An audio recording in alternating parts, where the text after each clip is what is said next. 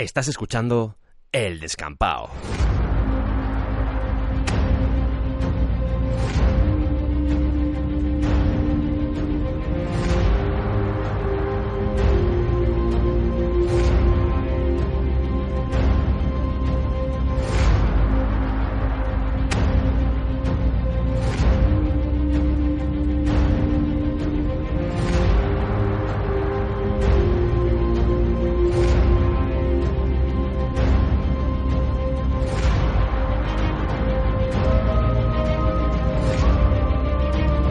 Bienvenidos al descampado.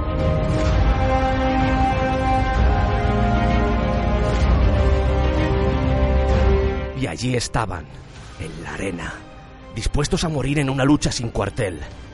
Los que van a morir te saludan, gritaron al unísono.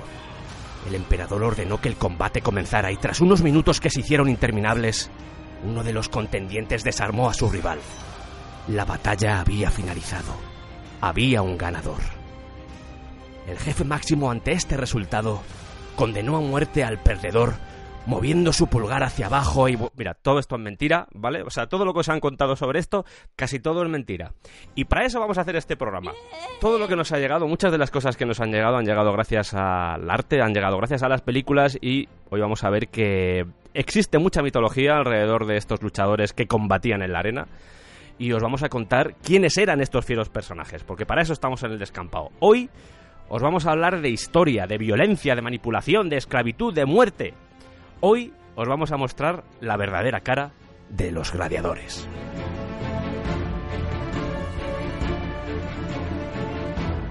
Y para realizar este programa contamos con alguien que ama la historia, alguien que disfruta mucho con la historia, ya nos ha acompañado en otros programas, hemos hablado de Nintendo, hemos hablado de videojuegos, hemos hablado hasta de piratas. ¿A quién tenemos al otro lado? A Iván Martín. ¿Cómo estás, Iván? Muy buenas, Sergio. Encantado de estar aquí contigo, preparado aquí con mi tridente para darles estopa a los gladiadores, como ya hicimos, como bien has dicho, con los piratas. Qué bien lo hemos pasado documentándonos, ¿eh, Iván? Qué bien y qué, y qué sartá de mentiras sí. hemos descubierto, porque es que tenemos, tenemos la mente eh, deformada. O sea, todo lo que creemos sobre los gladiadores viene de Hollywood, viene del arte del siglo XVIII, XIX. Sí. Todo nos ha, nos ha sido dado, hmm. sin pararnos a pensar en, en los restos arqueológicos y en los vestigios que pudiera haber que son donde está la verdad. Incluso a veces hasta el sentido común. Vamos a ver que el sentido común tiene mucha importancia en la consideración, por ejemplo, que tenían los gladiadores en la época y simplemente el hecho de que murieran o no determinaba mucho si las historias que nos cuentan, las historias esas de, de gladiadores muriendo en la arena a saco, todos muertos, mucha sangre, etcétera. Eh, simplemente aplicando el sentido común de la época nos vamos a dar cuenta de que mmm, igual no es del todo cierto todo eso que nos ha llegado. Como siempre pasa en los programas de historia, esto ya lo hemos dicho muchas veces, eh, contamos con la documentación que contamos. Eh, lo acaba de dejar caer Iván. Eh, los restos arqueológicos, los vestigios, lo poco que nos ha llegado nos ayuda o nos intenta ayudar a interpretar lo que sucedió en esa época, pero no podemos nunca asegurarlo a 100%. Lo que sí podemos decir, o lo, por lo menos lo que sí podemos asegurar, es que lo que os vamos a contar hoy eh, os va a sorprender mucho porque hay unas historias detrás, detrás de estos guerreros, de estos fieros guerreros, que distan mucho de todas esas ideas o que nos han ido metiendo, pues por ejemplo, películas como Gladiator, los peplum del cine italiano de los 50-60, películas como Espartaco, del que hablaremos también en este programa, y vamos a ver que mucho de eso no tiene validez y muchas veces se ha buscado más el espectáculo actual, que no el de aquella época, sino el actual, y hacerlo todo como muy más épico de lo que realmente era. Sí, el ser humano siempre ha tenido ese ansia, ese morbo por la violencia, pero vamos a ver que ni de lejos es la sangría que nos, que nos han contado y que damos por hecho. Eso de que siempre muera un gladiador, siempre haya ahí violencia, muerte, sangre, es, es, no tiene sentido.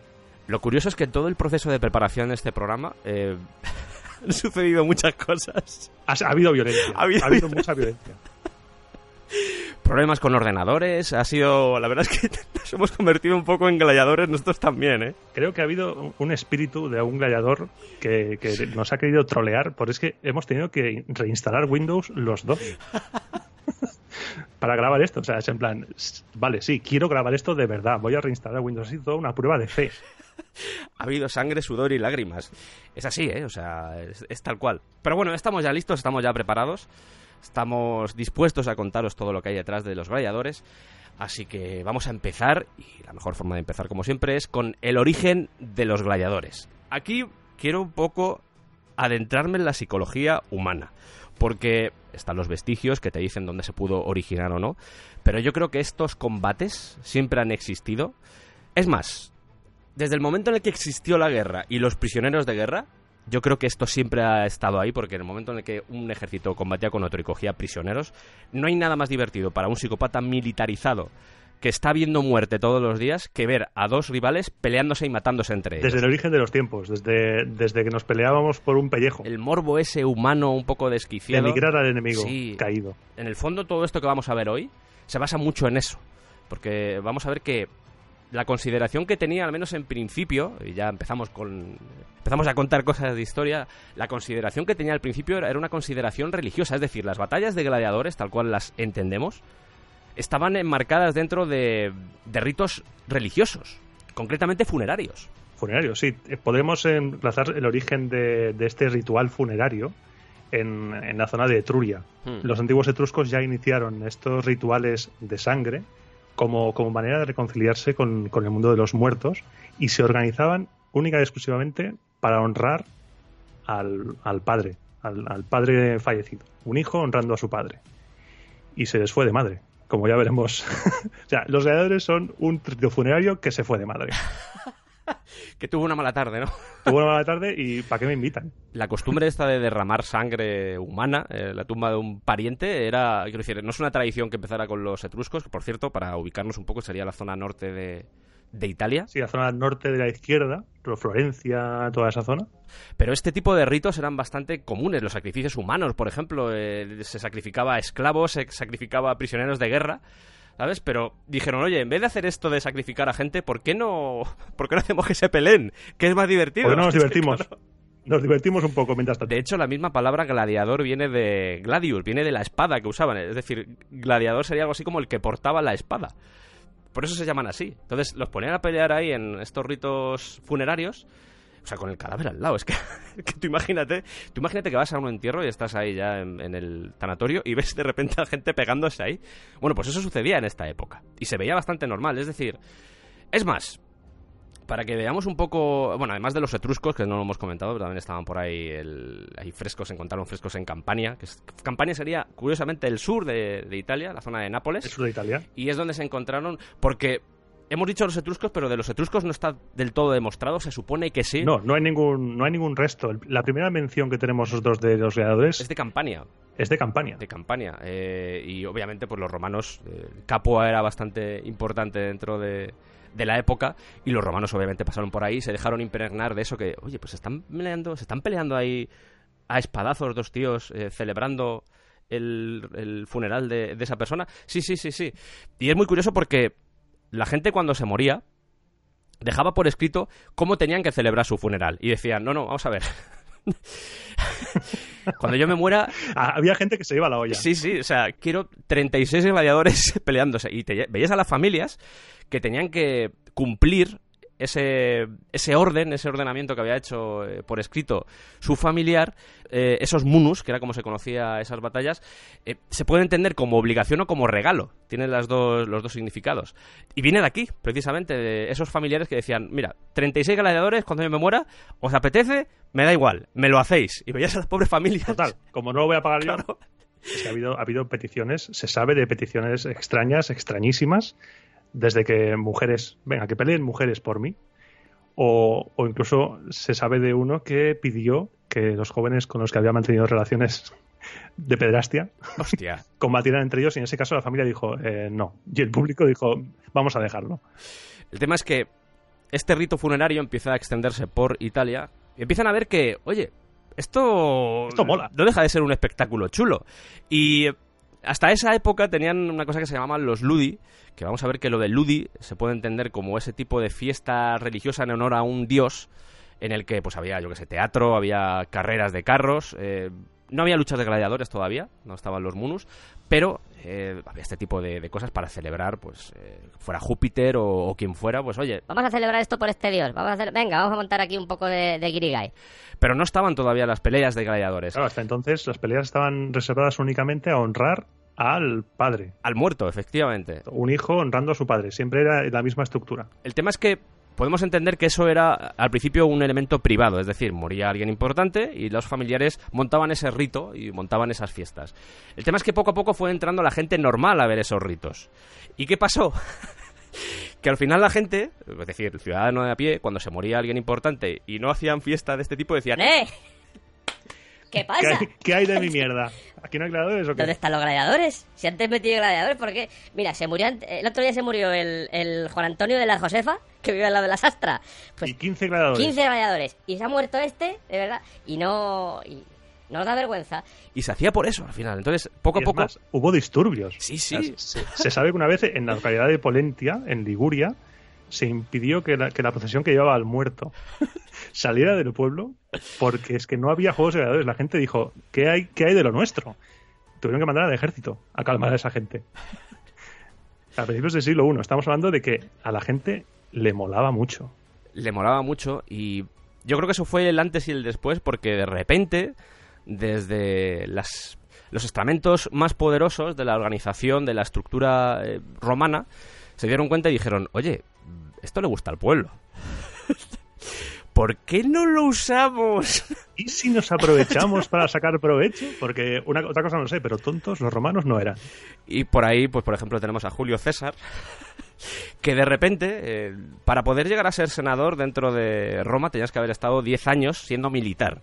Cuando Julio César se quiere presentar al puesto de edil, dice, oye, pues voy a montar una fiesta en honor a mi padre. ¿Cuál era el problema?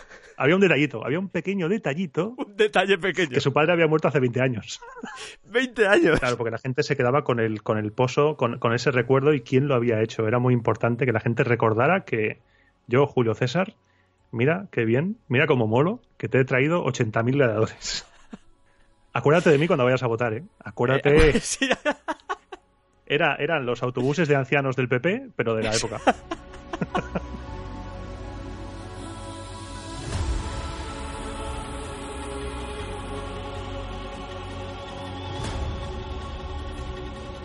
Por cierto, vais a ver que durante todo el programa vamos a hablar mucho de vamos a hablar mucho de muerte no os vamos a hablar de carreras, eh, de competiciones atléticas, otros espectáculos, música. Bueno, música igual un poco sí, pero, pero no vamos a adentrarnos mucho en eso, vamos a centrarnos sobre todo en, la violencia.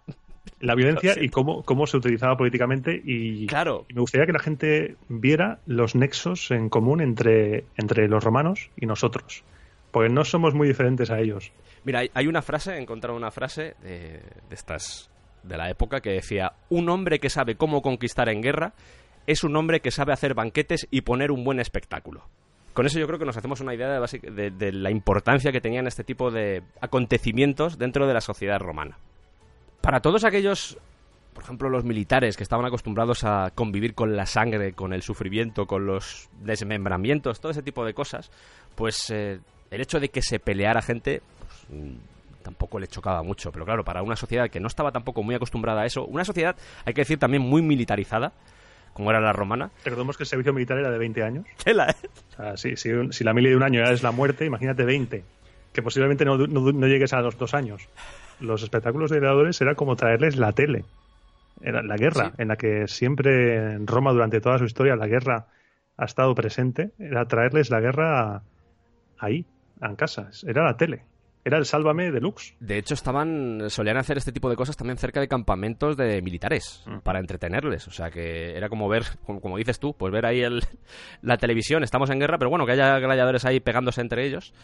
Eh, yo deduzco que al principio era bastante sangriento el tema, bastante descontrolado. Vamos a ver que eso fue cambiando con el tiempo. Sí, porque a medida que se fue haciendo más grande, requirió, obligó, la situación obligó a que se regulara. Claro, pero un poco analizando lo que era la sociedad de aquella época, yo también deduzco, imagino, que sobre todo a la gente más mayor o a la gente que había sobrevivido a guerras era como que tampoco le gustaba mucho eso, era como que no nos mola, pero lo que sí empezaron a ver es que sobre todo los jóvenes, se sentían muy atraídos por este tipo de cosas. Y los jóvenes de hoy son los gladiadores de mañana, ¿sabes? Básicamente los, los millennials, los millennials del siglo I despirraba, despirraba los gladiadores.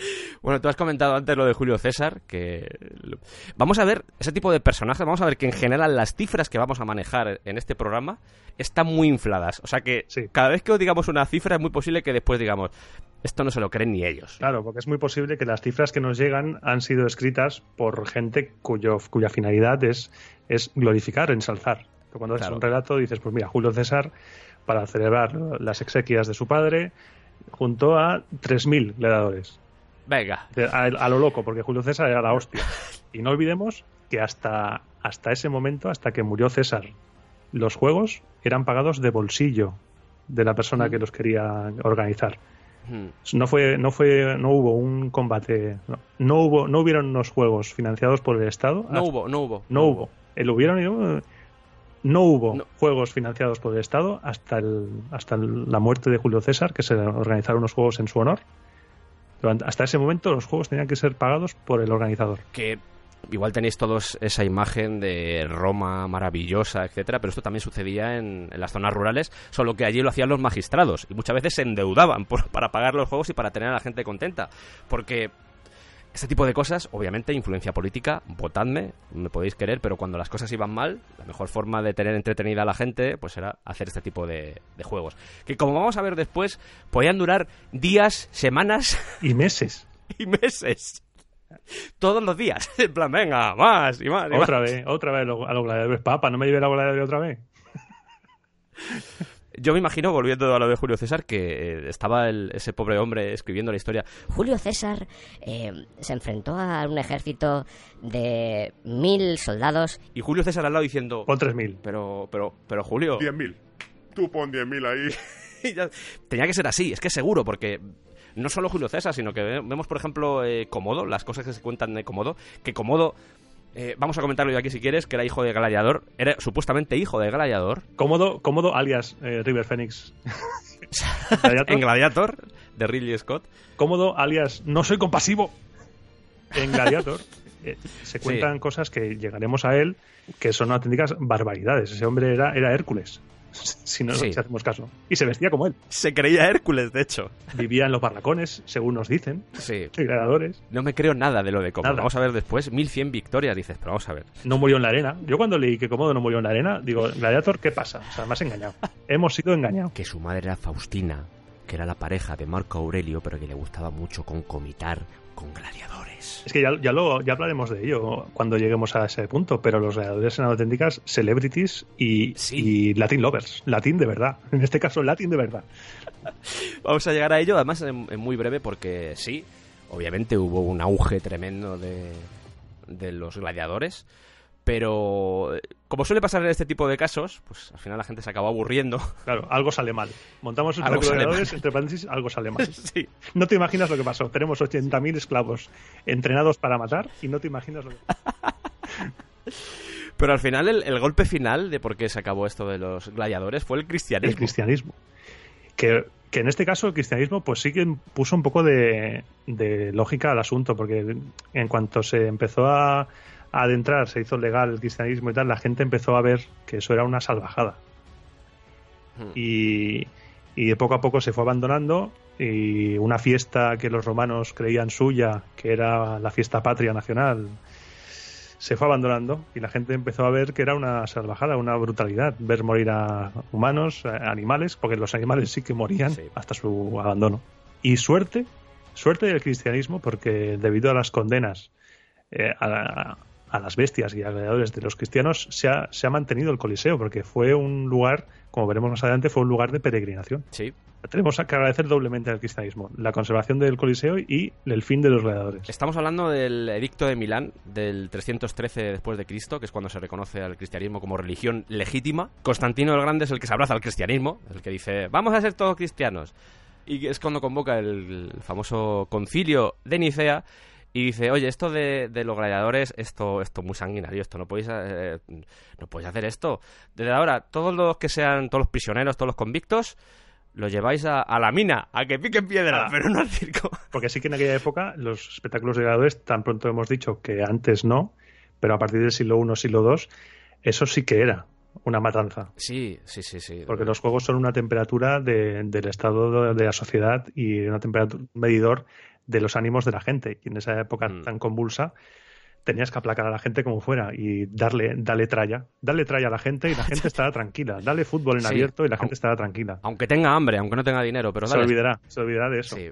Me hace gracia porque supuestamente lo prohibió, pero vamos a ver que esto era como un... Pero de tapadillo. Dice, sí, dice, oye, no se pueden hacer espectáculos de gladiadores, pero, oye, a los de Umbría y Etruria, a los sacerdotes que hay ahí, podéis seguir organizándolos si queréis. ¿eh? Sí, porque cuando el imperio se parte en dos, la, la parte Sí. oriental es, es la auténtica continuadora del imperio y la parte Mm. occidental, la que incluye a Italia, eso es un sin Dios. eso es, eso es, La barbarie ahí, a lo loco, a Colón. Y claro, el resto dice, Como que yo sí, nosotros no. madre mía, te digo yo a ti que sí. y siguen haciendo ese tipo de juegos, pero en menor escala. El tema es que sucede algo, esto ya entramos dentro de la leyenda, porque aquí ya está metido también el cristianismo y es un santo, de hecho es San Telémaco o San Almaquio, que se le conoce de las dos formas, que de repente estaban enfrentándose dos gladiadores, se lanza a la arena y se pone a separarlos y la gente que se pone muy nerviosa dice ¿Qué haces? ¿Qué haces? Telémaco? Y se le empiezan a apedrear y lo matan. lo hicieron pedazos. Eso es una versión, es que hay más versiones. Hay otra versión que dice que fue decapitado. Sí, Pero hay más versiones. sí, sí, esto es claro, es que claro. Dices, eh, ¿qué más, Telémaco? ¿Qué más te podemos hacer? Oye, matadme. Pero para esto has saltado a la arena, para que te matemos, matadme. Y lo mataron. Y ya la final, que yo creo que es la que estaba intentando decir Iván, que es la de que le cortaron en pedazos. es una reacción violenta. Este, este señor, un monje cristiano de Asia Menor, se echa a la arena ahí a lo loco, a pecho, a tumba abierta, y la turba lo, lo despedaza. O sea, da igual la versión, los- lo que pasó es que Honorio dijo, pero ¿estamos locos o qué pasa? ¿Qué mierda pasa ¿Qué aquí? está pasando? ¿Qué está pasando? Se acaban los juegos, ya está. Ala, ya no tenéis gladiadores. Ya lo de los carros y todo eso, si os gusta, sí. Pero se acaban los gladiadores. Que en los carros, no entraremos, pero en los carros sí que había auténticas hostias entre los aficionados. Sí. Hombre, claro. Eso ríete tú de, de la Fórmula 1. Sí, ¿eh? Tú lo has dicho ya varias veces, pero vamos a ver que lo que sucedía en esta época, lo que tenemos ahora es una evolución Es clara. una evolución. Es que somos, O sea, somos es- hijos de Roma. Somos iguales. Aunque suena, Somos suena muy bien frase, ¿eh? somos hijos de Roma en todo. Sí. Y es que hubo hasta disturbios ahí, ahí en, en Pompeya, que Pompeya es, es- es el paraíso arqueológico. Claro.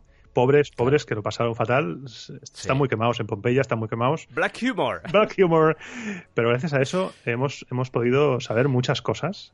Y en Sí. Pompeya hubo disturbios por, en, en- en el anfiteatro por, por los juegos de, de gladiadores. Y somos como ellos. Según la tradición cristiana, el último combate entre gladiadores en Roma tuvo lugar el 1 de enero del 404. Cuando Telémaco lanzóse. Simplemente para ubicar la historia de Roma. Roma al final cayó en manos de los, abro comillas, bárbaros, cierro comillas, en el, en el, en el 476. Mm. O sea, 72 años después.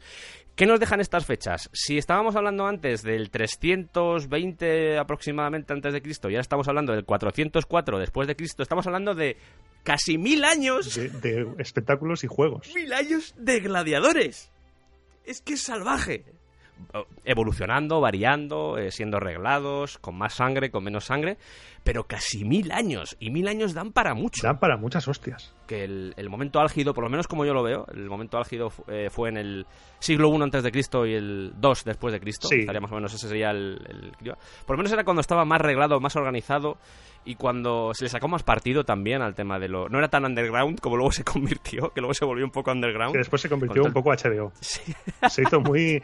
Bueno, o la otra serie que salió de, de Spartacus, Blood, Blood and Sun. Sí, Se convirtió un poco así en eso.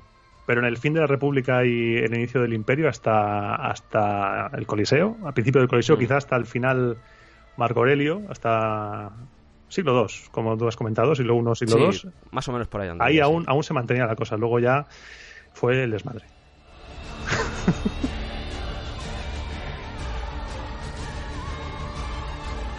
Pero bueno, os estamos hablando todo el rato de gladiadores, os estamos hablando de esos luchadores que se partían el lomo en la arena, muchas veces se partían otras cosas también, pero estamos hablando todo el rato de gladiadores, ya os hemos dicho que el nombre proviene de la espada que llevaban, el gladius, Pero, ¿quiénes eran los gladiadores? Esa es la pregunta que vamos a empezar a hacer y vamos a empezar ya a desarrollar este programa porque os hemos hecho más o menos la ubicación, cómo, empezó, el origen, que yo creo que es vital conocer el origen de esto, la evolución, incluso cómo terminó. Pero, ¿quiénes eran estos gladiadores? Bueno, pues estamos hablando de que en su mayoría, vamos a ver que hay excepciones, pero en su mayoría eran esclavos o prisioneros a los que por su físico ya estaban cachas, o decías tú, este tiene futuro dentro de- del mundo de la gladiatura, creo que se llamaba. Eh, oye, vamos a entrenarlo y vamos a hacer que se peleen. Y os digo que había excepciones porque también existían hombres libres, los llamados autoracti, que eran pues gente que decía, oye, esto de los gladiadores, precisamente por una cosa que señalaba antes Iván, lo de que fueran sex symbols, lo de que fueran... La eh, fama y la gloria. Claro, decían, oye, pues eh, yo tenía mi vida normal, yo igual era soldado antes, estaba retirado, había ya cumplido mis 20 años, y ¿por qué no me meto ahora yo a gladiador? Oye, para, para pasarlo bien, me gano mi dinerito y esas cosas, porque igual tenéis la visión, eh, esto es uno ya, vamos a empezar ya a destronar mitos, Sí. pero igual tenemos la visión de que es- estaban peleando todos los días, pero igual un gladiador entrenado, un gladiador eh, importante, peleaba como mucho tres veces al año. ¡Tres veces! Sí, porque los, los juegos de gladiadores, salvo, salvo excepcionalidad, eran, se organizaban dos veces al año. Al inicio del año y al inicio de la primavera. Era, era lo, lo- lo estándar, lo normal. Luego, si había un triunfo o si había una inauguración en el caso del Coliseo, pues sí que se hacían. Pero lo que tú dices, dos, tres veces al año, un gladiador profesional, sus victorias, su, su dinero, porque veremos también que Mm. se llevaban su dinero y, y bastante Sí. además, y podían vivir perfectamente.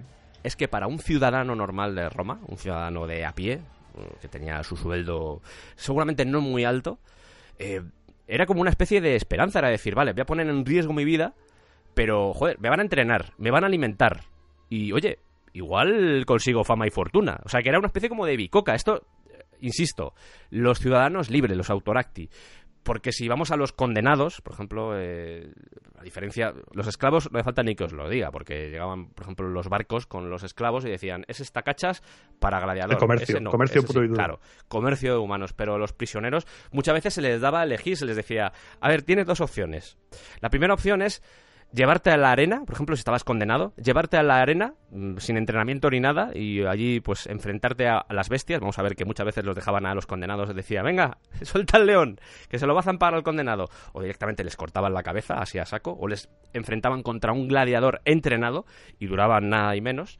Incluso se les daba una espada de madera para que fuera todo más gracioso, se les vestía de, de dioses, o sea, Se, había un... con los condenados eran como, venga, se hacía- vamos se a- hacían representaciones mitológicas Sí, mitológicas, claro. que no tenían ninguna oportunidad de vencer, pero el Ninguna, espectáculo- pero eran divertidas. Vamos a pasarlo bien en el teatro viendo morir a gente. Pero mm, otras veces se les decía, vale, eh, tienes una condena de cinco años, pero en vez de llevarte directamente o condenarte a muerte o llevarte a la mina, te damos la oportunidad de que entres en una escuela de gladiadores, una Ludi, que era como, ya os he dicho antes que lo de Ludi también puede ser las fiestas que hacían antiguamente en honor a dioses, que en realidad los gladiadores eran abanderados de la ética y el honor, o sea, eran símbolos de virtud y de coraje, o sea, eran lo más, o sea, muchos soldados, eran lo más. para muchos soldados era un honor decir, murió como un gladiador. Podemos encontrar pinturas, hay muros, eh, mosaicos, esculturas. Es que además, o sea, la sangre de gladiador se creía que tenía propiedades curativas. Hasta ese punto llegó la fascinación por los gladiadores. es que hasta el sudor se pensaba que era afrodisíaco. Es que, es que madre, madre mía, es que madre mía. ya verá. Ya verás tú. Ya verá. Se han encontrado figuras de acción también. De gladiadores. O sea, había niños que jugaban con figuras. eh, figuras de acción de la época, no, no, son- no eran G.I. Joe ni He-Man, pero. pero sí muñecos hechos así que se veía que eran gladiadores porque tenían los cascos y. Y los niños jugaban con eso. Hay poemas. Eh. Creo que esto era en Pompeya. Se han encontrado dentro de las casas, en las habitaciones, se han encontrado como, como si un niño hubiese escrito el nombre de un gladiador en la pared porque les gustaba mucho. Es que llegó, llegó hasta tal punto que había en Pompeya un, un tracio llamado Celadus, que era considerado, y, y entre comillas, la alegría y el sueño de las chicas, ¡Qué rancio! y un retiarius de nombre Crescentus, que era conocido, entre comillas también, el soberano y curandero de las muchachas. Y eso lo sabemos por inscripciones en muros, por, por grafitis de Pompeya. Eran, eran auténticos don Juanes. Es más, también en Pompeya se ha encontrado, se han encontrado restos de, en, una, en una habitación, un, un cuerpo de mujer con joyas lujosas, rodeado de ocho gladiadores en, en, en, en los barracones de los gladiadores. Seguramente estaban jugando al Twister. Seguramente estarían jugando al twist, twistum. Posiblemente, pero eran, eran un símbolo, eran como los futbolistas de hoy en día. Sí, Porque hay que diferenciar entre el, escl- el esclavo, el gladiador esclavo, del gladiador libre. El gladiador libre no estaba recluido en una celda. El gladiador, el, autor, el autorati, podía irse libremente por ahí, se le daba confianza, podía ir armado en cualquier momento. El gladiador esclavo se le daban las armas en la arena. Era, la concepción era muy diferente. Un gladiador de carrera que se hubiera metido por, por propia voluntad podía hacer, podía hacerse muy, muy rico. En los cuatro años de media que podía durar un gladiador vivo, a no ser que fuera muy bueno, podía hacerse muy rico. Incluso hay algunos emperadores que les dieron favores, como Nerón, que dio palacios. sí. Es que un gladiador, un gladiador bueno, de primera categoría, Sí. para ser contratado, te podía costar entre 5.000 sestercios, más o menos. Mm. Recordemos, para comparar, que una familia campesina podía vivir todo un año con 500 sestercios. Mm. Estamos hablando de que ahí había dinero. Y por eso no morían tanto. Claro, a eso vamos a ir porque eh, más que como guerreros eran considerados eh, Un atletas. activo. una- un atleta y un activo financiero. Claro, eh, porque su entrenamiento, os podéis imaginar, eran tres combates al año. El resto del año había- tenía que estar entrenado y tenía que estar alimentado y eso valía mucho dinero. Entonces era una inversión, no solo por parte del Danistae, que era el dueño de ese campo de entrenamiento, sino del propio imperio. Vamos a verlo después, vamos a ver que hay mucho mito con lo de que morían todos, etcétera, y que obviamente moría gente, Moría gente. pero pero estaban entrenados para eh, para no matarse. O sea, eh, simplemente para hacerse daño, eh, igual atacarse una arteria, y solían morir más por las heridas que porque le cortara la cabeza o hiciese alguna salvajada de ese tipo. Sí, Por hacer un poco, eh, ya que tú has contextualizado lo de cuánto valía y eso, por hacer un poco lo que era la esperanza de vida dentro de, al menos lo que se conoce, un, un romano medio, era de 27 años. Bueno, pues un gladiador no superaba los 25. Y esto me lleva a una reflexión que ya he contado alguna vez, que es... Ahora tenemos, supongo que por las películas, tenemos esa visión de la guerra, tenemos esa visión de ver a los dos ejércitos y vemos gente de muchas edades, más o menos lo que creemos que sucedía en esa época. Pero si evaluamos un poco la esperanza, la mortalidad que había en aquellos años, las guerras las hacían niños. es terrible, es terrible. Es increíble, o sea, quiero decir, eh, es que estamos hablando de que cuando había una guerra iba gente, no, no hablo ya de 18 años. Incluso si me remonto más al pasado, las batallas, Alejandro Magno, todas estas cosas las hacían, eh, las hacían niños. Niños de 15, 14, 15 años peleándose a espadazos. O sea, Esparta, ese tipo de cosas. Tenemos la visión de hombres barbudos, pero Sí. Es, soldados de 50, 40 años, no. era muy raro porque más que- más que- Era muy raro. porque si, si vivías en una sociedad joder los galos sin ir más lejos si vivías en una sociedad militar eh, coño que morías en algún momento estabas todo el día de Y batalla se notaba, y cuando había ejércitos con veteranos, que los había, cuando había ejército con veteranos, Sí. Era, era muy clara, la, se descompensaba la balanza entre un ejército veterano con gente curtida y esos ejércitos de, joven, de jóvenes, que Mm. eran machacados por esos veteranos. Los veteranos de César, por ejemplo. Esos, Mm. esos eran, esa legión era, era invencible prácticamente. Por el simple hecho de que la esperanza de vida era tan reducida que cuando ya aumentabas esa edad y esa experiencia, ya te convertías en, en leyenda, como los gladiadores que ha, ha habido algunos que incluso llegaron a rechazar su libertad cuatro veces. Sí. Cuando, cuando subía, superabas esa edad y te convertías, te convertías en un símbolo. sí un símbolo Eh, de hecho hay historias de mujeres de senadores que se fugaron con gladiadores cuanto menos sorprende Sorprende porque menos sorprende. Es, es una imagen que no tenemos de los gladiadores. Nos pensamos que los gladiadores eran simplemente esclavos Hmm. que les daban el rancho y los desencadenaban para luchar y otra vez. Y no, hay muchos, hay muchos matices y hay muchas. Mm. porque no deja de ser un, un, un producto. El gladiador es un producto y se le tiene que sacar rendimiento y se tiene que Claro. cuidar. Si un gladiador era herido, se le daban los mejores cuidados médicos y la mejor alimentación y el mejor cuidado. que estamos hablando todo el rato de hombres gladiadores pero también hubo mujeres gladiadoras También las hubo. Como media, que nos habla, nos habla Juvenal, nos habla Juvenal de ella. Juvenal Juvenal, tío Denal. Nos habla de. Luego vamos a hablar otra vez de Juvenal, pero para mal. Juvenal para mal. que era, que era muy famosa por pelear contra animales salvajes usando una lanza. Sí. Peleaba a pecho descubierto y que la mayoría de bestias que mataba eran jabalíes y tenía un talento increíble.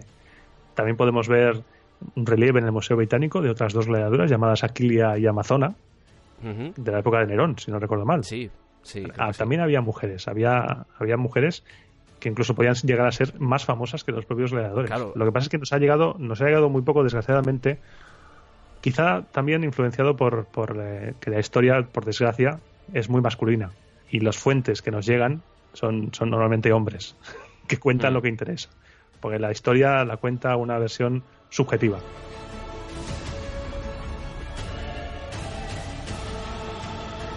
Iván lo comentaba con, con todo el tema de la gente libre, la gente que no dormía o vivía en barracones, pero en ambos casos podían llegar a casarse, tener amantes, incluso tener hijos. O sea, aunque estuvieran presos en los barracones, a veces las familias se iban a los barracones para vivir con ellos. O sea, los barracones del lugar de entrenamiento, del, del Ludi. Y yo creo que es un buen momento para hablar de esos Ludi, donde estaba el Lannister, que es el que se encargaba de comprar o de adquirir esos condenados o esos esclavos, y era el encargado de montar esta escuela, este campo de entrenamiento donde había unos señores que se llamaban los doctores o los magisteri, que eran los encargados, le dices, oye, doctores, esos eran médicos. No, no, eran los profesores. Normalmente eran gladiadores retirados que se encargaban de enseñar a los nuevos gladiadores. Las escuelas de gladiadores había de dos tipos. Había, podían ser escuelas privadas o, o imperiales. Las primeras eran propiedad, propiedad de, normalmente, de senadores, como por ejemplo Julio César, que tenía una escuela de gladiadores, y las imperiales eran ya de dependencia del emperador. Por ejemplo, hemos hablado de Julio César, pero el, creo que el anista, uno de los anistas más famosos es Lentulo Batiato, el de la revuelta de Espartaco, que tenía un- un- una escuela de gladiadores en Capua. Pues podemos imaginarnos una- un, un recinto enorme con una arena en el, en el centro y alrededor los barracones. Mm. La arena donde, donde se entrenaban los gladiadores, que podían ser. Había, había palos en el cual, Sí. por ejemplo, se entrenaban ellos. Se entrenaban al principio con, con un arma roma y de madera, pero con el peso del arma de verdad. O sea, era, era como una serie de niveles en los cuales el doctor les iba, les iba adistrando, todo era una cadena. De dentro, de esa, dentro de esa familia, porque una escuela de gladiadores formaba una familia gladiatoria que es los gladiadores, en este caso, de Lentulo Batiato. Tenían, tenían su nombre, su club, como, como hacer referencia a lo que es a día de hoy.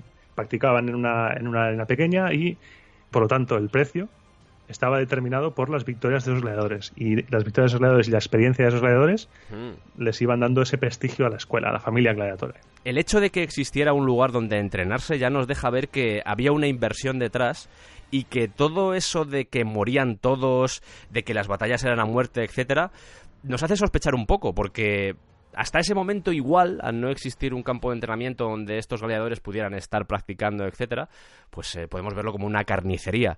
Pero en el momento en el que empiezan a entrar ya lanistaes, en el momento en el que empieza a entrar ya eh, gente que tiene que pagar por estos gladiadores, Claro, todo es un negocio. Claro, ya empiezas a ver el negocio y dices, ostras, eh, esto es una inversión. El tío que tengo entrenando aquí durante todo el año, que va a combatir tres veces, es una inversión y tengo que tener mucho cuidado porque como se muera, Eh, ahí, esa es la clave. lo vamos a ver después, como se muera, le voy a calzar una cantidad de pasta al sponsor, al editor, que era normalmente el que organizaba este tipo de batallas en la arena. Eh, lo típico, el, tío que decidía quién moría, quién no. eh, el tío que ponía la pasta, básicamente.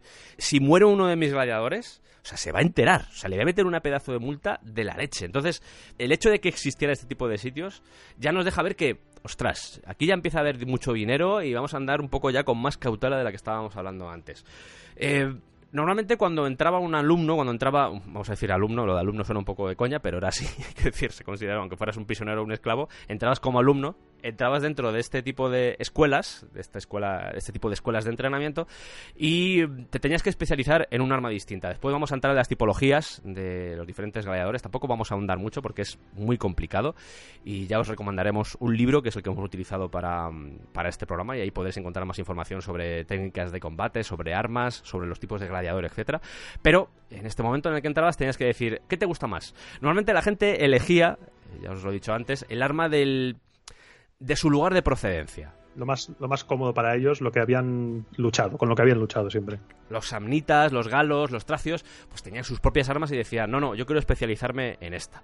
La práctica se hacía en, en algo parecido a lo que se iban a encontrar en el circo, pero mucho más pequeño, aunque en ocasiones, en algunos ludi, lo que hacían era colocar una zona donde se podían sentar eh, gente que iba a ver los entrenamientos y así se acostumbraron un poco a, tener espectadores, que esto era importante más que nada porque, y esto se ha encontrado, o sea, esto está por escrito, muchas veces se pasaban el tiempo, esos meses entre batalla o entre pelea y pelea, pues se los pasaban montando coreografías. Porque mucho de esto, y aquí viene una de las grandes sorpresas, estaba coreografiado. Vamos a ver que muchas de las batallas que hacían los gladiadores en realidad era una especie de wrestling en el que Sí. tenían que aparentar que se querían matar, pero tenían bastante control de dónde golpear y dónde no. Claro, hay que saber, hay que saber cómo pegar. Esto no es ir a lo loco. Claro, detalles tan pequeños como por ejemplo el hecho de que cuando se acercaba una espada no pestañearan, no cerraran los ojos. Todo ese tipo de cosas se enseñaban aquí en los Ludi. Pero eh, era un entrenamiento. Quiero decir, la intención no era matarse. Es más, las armas de verdad estaban custodiadas. no era como, vamos a llenar esto de armas y que, los, y que los esclavos condenados y los hombres libres cojan las armas de verdad y se líen aquí una revuelta para que matan a la Anistae. No, no. Es que había que tener mucho cuidado porque no ni una ni dos se, se revolucionaron los esclavos. Es que era normal, es que muchas veces vivían en condiciones. Esto es lo de siempre. Eran esclavos, vivían encadenados, eh, las, los barracones eran los barracones. Quiero decir, yo me imagino que no era fácil vivir aquí, aunque seguramente la vida dentro de lo que cabe eh, era mucho más sencilla que estar picando mina y muriendo ahí, reventando piedra bajo el sol. Pero claro, no, no era una, una vida sencilla. Los zurdos, Yo, yo. Los zurdos eran temidos dentro de, de los gladiadores, me acabo de acordar. co- Como hoy en día en el boxeo, porque, por la guardia cambiada. Sí, hasta, es que hasta en los, en los epitafios ponían que eran zurdos. O sea, porque se le daba mucha importancia porque cuando te venía un zurdo decías, ostras, Seguramente se cotizaban más. seguramente se cotizaban más. Sí, sí, seguramente, porque era, era exótico ver de repente a un zurdo con una espada. Era, era súper raro.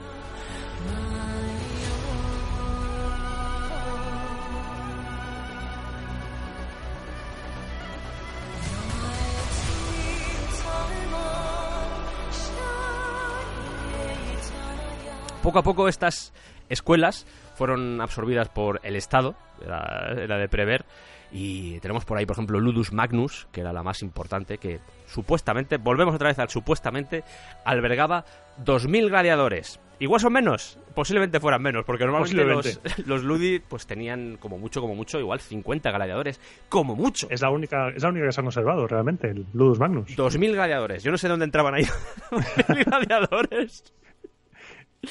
Pero bueno, Muy grande, se puede ver a día de hoy, aún, aún se puede ver, se puede ver Sí. al lado del Coliseo, hay restos, se puede ver un poco de los cimientos de los barracones y un poco del arco del, del mini anfiteatro de la arena que había en el Ludus. Porque era muy común, los gladiadores eran personas entrenadas para combatir y también se les utilizaba como, como guardaespaldas. Que no sé si no lo hemos comentado, ¿lo comentaremos ahora o lo quieres para después? No, o- puedes comentarlo ya si quieres, porque incluso se, se utilizaba hasta en el ejército. O sea, Se les utilizaba en el ejército, se les utilizaba de guardaespaldas. Hay mm, Julio César, los Giuliani, que se les llamaba, y fueron famosos en todo el imperio por su excelente adiestramiento. Y se sabe que en la época de, de la guerra civil, Pompeyo repartió gladiadores como escolta a senadores para evitar que los gladiadores de Julio César pudieran, pudieran eliminar a rivales políticos. O sea, fueron utilizados como escolta, espaldas, aparte de, de, su, de su utilidad en la arena. y es que además los gladiadores tenían que realizar un juramento. Es que tenían, cedían, cedían el- su vida a la Claro, claro, hay, eh, hay un juramento que todavía se conserva que era Uni, Vinciri, Berberari, Ferroque, Necari. Que sería algo así como vamos a soportar, nos quemarán, nos golpearán, nos matarán por la espada, pero vamos a aguantar. vamos a sobrevivir. O sea, ese tipo de juramentos eran bastante comunes dentro de... de un gladiador, porque tenías que saber, como has comentado antes, tenías que saber morir, saber vivir y saber luchar como un gladiador. Porque esto, esto, esto no es el circo, chato. Esto es el anfiteatro. Estos son los gladiadores. Aquí vamos en serio. Poca broma. Incluso de, en la arena tenerte que enfrentar a un compañero tuyo con el que habías estado entrenando. Sí. O sea, Que se hubiera, que lo hubiera comprado otro, otra escuela de gladiadores sí. y que tuvieras que enfrentarte a él. O sea, como un derby. Yo quiero, yo quiero una sitcom a lo de Office con un Ludus. Sería buenísimo.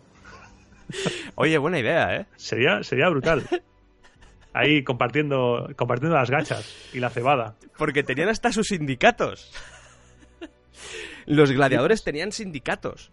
Por ejemplo, cuando un gladiador se moría, el sindicato se aseguraba de que se le enterrara o se le hiciera un funeral digno. Cuando la familia, cuando no tenía ni mujer ni hijos que se pudieran hacer cargo de él, porque como os hemos dicho antes, en algunos casos eran liberados, eran gente de a pie que se metía Sí. a gladiador, o soldados o ex soldados que se metían a gladiador, y entonces las familias podían cuidar de él, pues tenían estos sindicatos que decían, oye, se ha muerto este, vamos a poner dinero. Eh, ahora, el tema de las eh, condiciones de trabajo, eso no era negociable. Eso no, eso Ahí ya- sí que no. Pero oye, si te morías, te cuidamos. O sea, no... Sí, No porque, pasa nada. porque tan- ni, tan, ni tanto ni tan calvo. Por ejemplo, en, en Gladiator recuerdo una escena en la cual cuando muere un gladiador le cogen con un, con un gancho y lo arrastran por la arena. Eso, eso no. Eso lo hacían, eso lo hacían... Con los criminales. Claro, eso lo hacían con los criminales. Cuando moría un gladiador, hombre, depende del gladiador, quiero decir, si era el primer combate, pues igual. Pero ya os digo que dentro de lo que cabe cuando un gladiador perdía, aunque luego lo vamos a ver, no era del todo común que se decidiese su muerte, más que nada porque costaba dinero. Es que costaba dinero. Luego, No por otra cosa, ¿eh? luego hablaremos que había modalidades cuando un editor iba, iba al, al Ludus a hablar con el lanista y decir, bueno, vamos a, vamos a hablar de lo nuestro. y debatían las condiciones. Había las cláusulas de muerte y, y heridas graves. Al editor Sí. le costaba más dinero.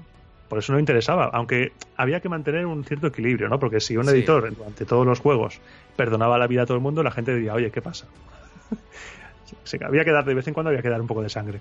es que el hecho de que condenara a veces a la gente pues demostraba que era un ser generoso. Decían, oye, se está gastando aquí el dinero por nosotros. ¿Cómo mola este editor? ¿Cómo mola? ¡Qué bonito eres! ¿Sabes? Era, Qué bonito. era un poco esa sensación. Pero claro, cuando veamos ya todo el, todo el concepto de espectáculo que tenían en esta época, en su globalidad, vais a ver que el hecho de que muriera gente o no de los gladiadores, el hecho de que les condenaran a muerte ahí, a no ser que hubiesen combatido fatal y fuesen cobardes, etcétera, eh, ya habían visto tanta muerte que es que daba igual, que es que era como, ¿para qué va a morir más gente? ¿Sabes? Ya estamos cansados, ya está. Ya estamos cansados de muerte, no lo mates, no lo mates. Si es Pero que ya bueno. con, con los animales de antes ya hemos tenido suficiente muerte ya. Joder, y las- y es que en serio, es que moría mucha gente hasta que llegaban los gladiadores, había muerto mucha gente y era como, pues, pues da igual, es que no, no, no hace falta que muera. Pero bueno, tú antes, tú antes comentabas, has dicho cebada, Cebada. Cebada, has dicho cebada, vamos a hablar de la dieta, Vamos a hablar de la dieta y no del zumo. momento dieta.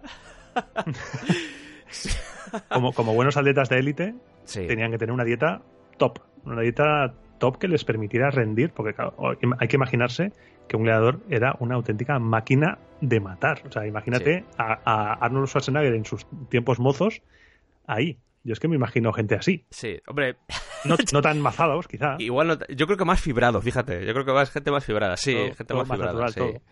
Pero gente que, que visualmente, cuando la veías físicamente, te imponía. Decía, Claro, y con, ojo, y con esas armaduras y esos cascos es que estaban hechos para, para dar miedo. para que te entraran por los ojos, por decirlo así, ¿eh? Para que ya son- solo verlos en, en, en, en la arena ya te causase cierto respeto y ya te mm, encogiese un poco el corazón. Dijes, ostras, es que... ¡Qué bestialidad! Aunque luego no se estuvieran dando de verdad del todo, un poquito sí, pero tampoco se estaban dando de verdad del todo, porque estaba, ya os digo, todo un poco Sí. coreografiado. No digo todas las batallas, porque ya antes os lo, os lo hemos señalado, que depende si era la República o el Imperio, pues como que la visión que tenían de ese tipo de combates era muy diferente. Al principio era una carnicería, como lo fue al final, pero en la época del medio, En el, en el medio, que es que paradójicamente es una de las épocas más convulsas de Roma, el final de la República. curiosamente, curiosamente, La gente ya tenía bastante con lo que tenía. sí, No era, no era tan, tan, tan brutal como, Hmm. como anteriormente y como después al final del Imperio, que eso fue ya el despiporre. Eso fue gore total. se les daba cebada en vez de trigo. La cebada era algo más barata. De hecho, los legionarios, cuando querían castigarles, les decían, toma cebada. o sea que tampoco que estuviera muy bien vista. Pero supuestamente el- la cebada se pensaba que era que venía muy bien a la hora de evitar que te pudieras desangrar con las heridas. Sí. Fruta, legumbres, eh, les daban una mezcla, un brebaje especial hecho entre extractos herbales y vinagre, que servía como una especie de, de Red Bull, o sea, O sea, entre eso y el garum, la comida romana me da un poco de miedo. les ponía a tope también carne, eh, de hecho muchos de ellos, claro, imaginaos, época, la gente el acceso a la carne, pues imagino que mucha de ella podrida. Bueno, pues ahí estaban los gladiadores que podían disfrutar de la carne y de cierto lujo dentro de lo que les podía permitir su estatus, si fueran hombres libres o no fueran hombres libres. Masajes, cuidados médicos. Ahora me, est- me estoy acordando que eh, a- así en plan humorísticamente o sarcásticamente, se les llamaba a los gladiadores como ordeari, que significa comedores de cebada. Comedores de cebada, exacto, porque era, era su, su alimento básico, porque era considerado muy, muy, muy bueno para la Que, salud. que te hace un poco de barriga, hay que decirlo, ¿eh? Y O el sea, zumo, el zumo de cebada está muy bueno. El zumo de cebada te hace un poco de, Está bueno, está bueno ahí, con su espumica. un poco de, de barriguica.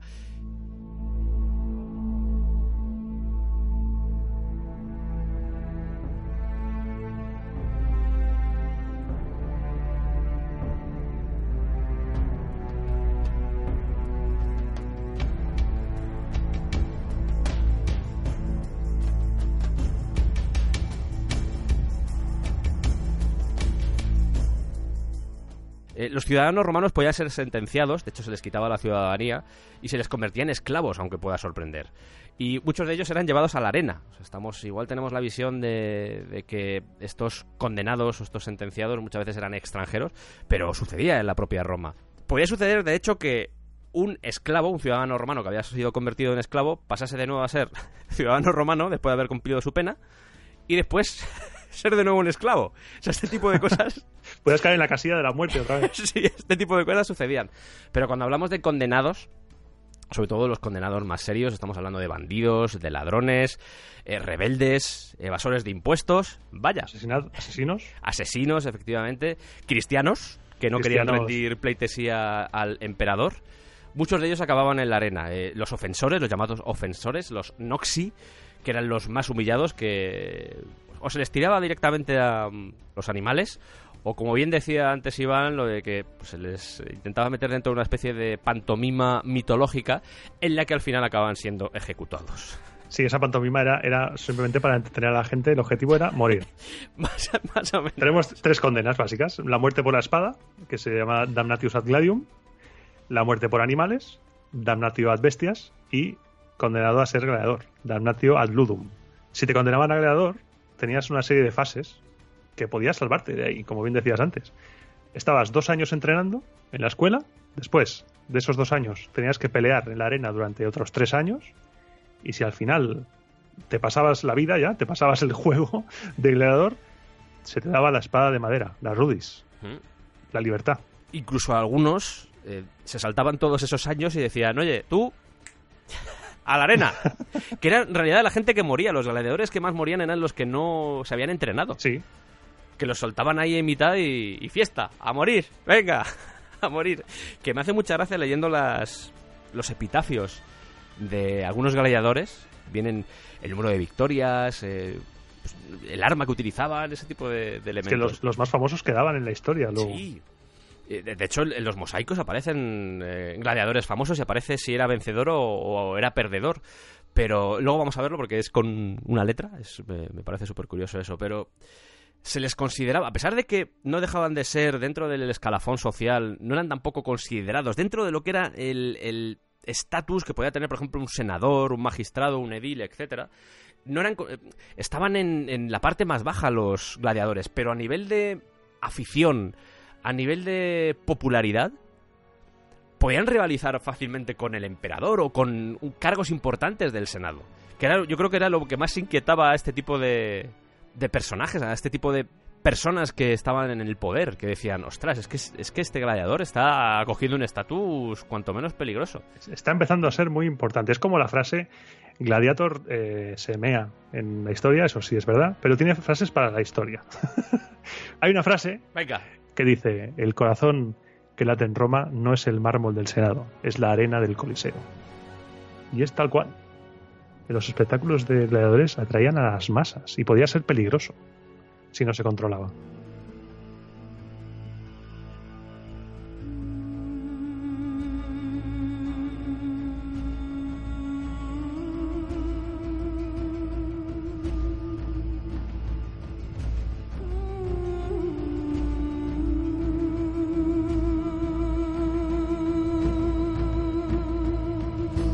Y ahora vamos a hablar de los tipos de gladiadores.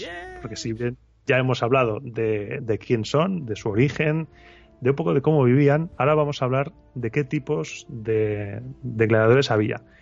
Y lo sabemos por fuentes que van entre el siglo I y III después de Cristo, porque la persona que moldeó la institución, los juegos de gladiadores, tal y como nos ha llegado, los, re- los reguló y estipuló cómo tenía que ser, fue Octavio.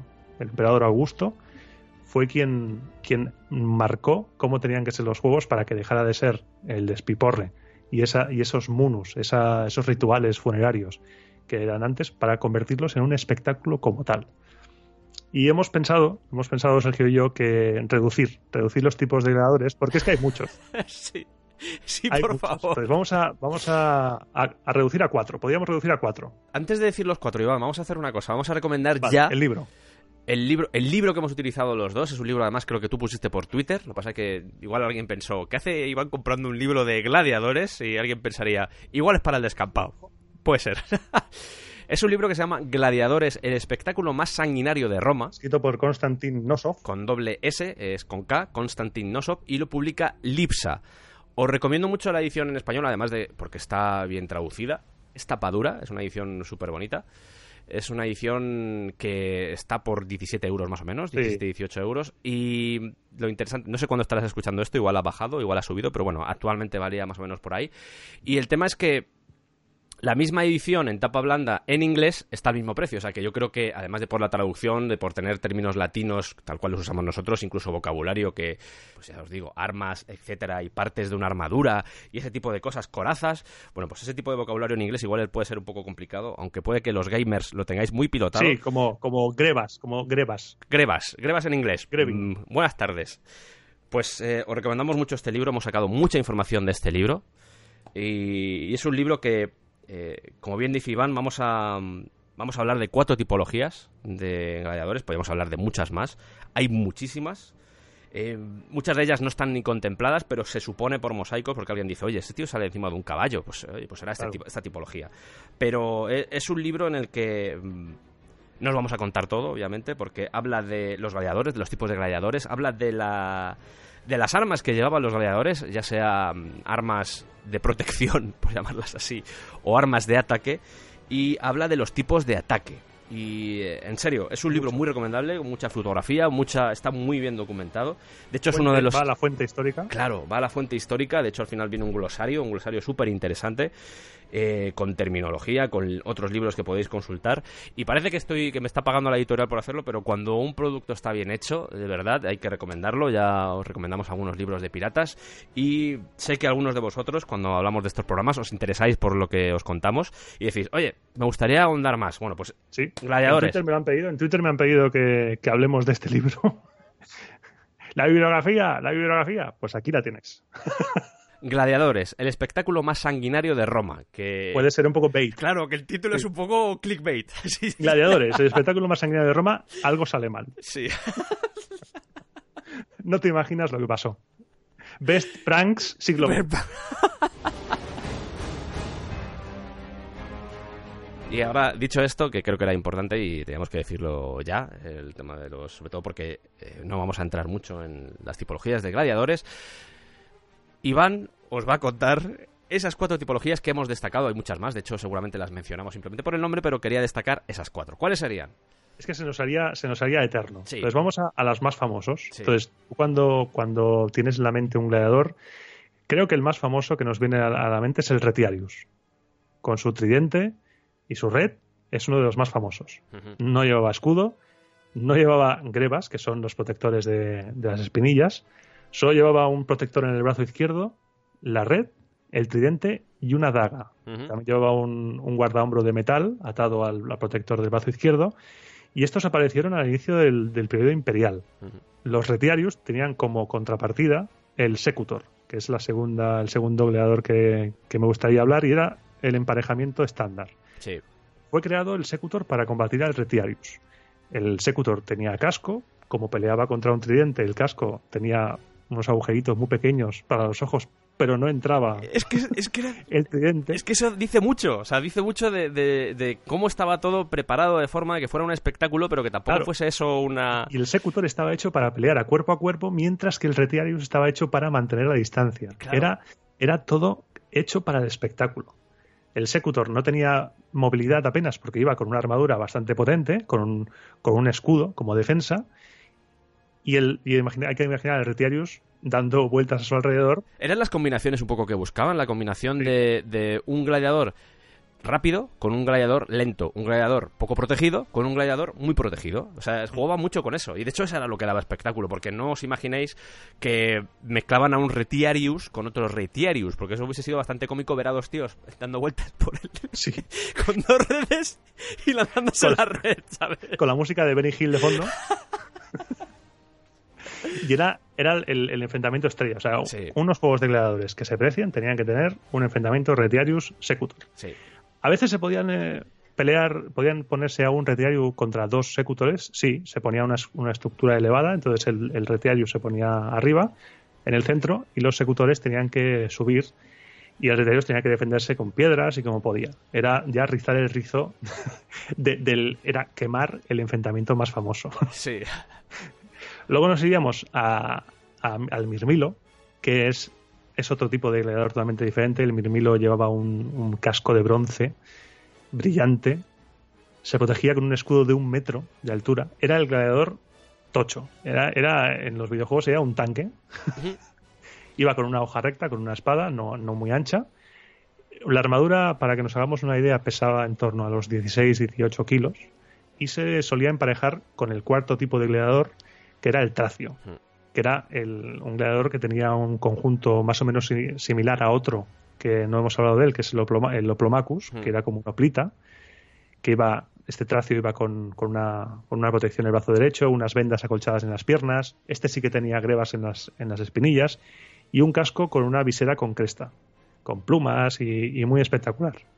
Solo iba armado con un pequeño escudo y con una daga, curvada, pero a partir del siglo I se empezó a curvar a la parte de la mitad. Fue evolucionando el equipo, porque no hay que olvidar que los gladiadores recibían el último equipo, o sea, el equipo de última tecnología directamente del ejército a los gladiadores. En ese aspecto se descuidaba mucho. Llevaban el top, el top de equipo.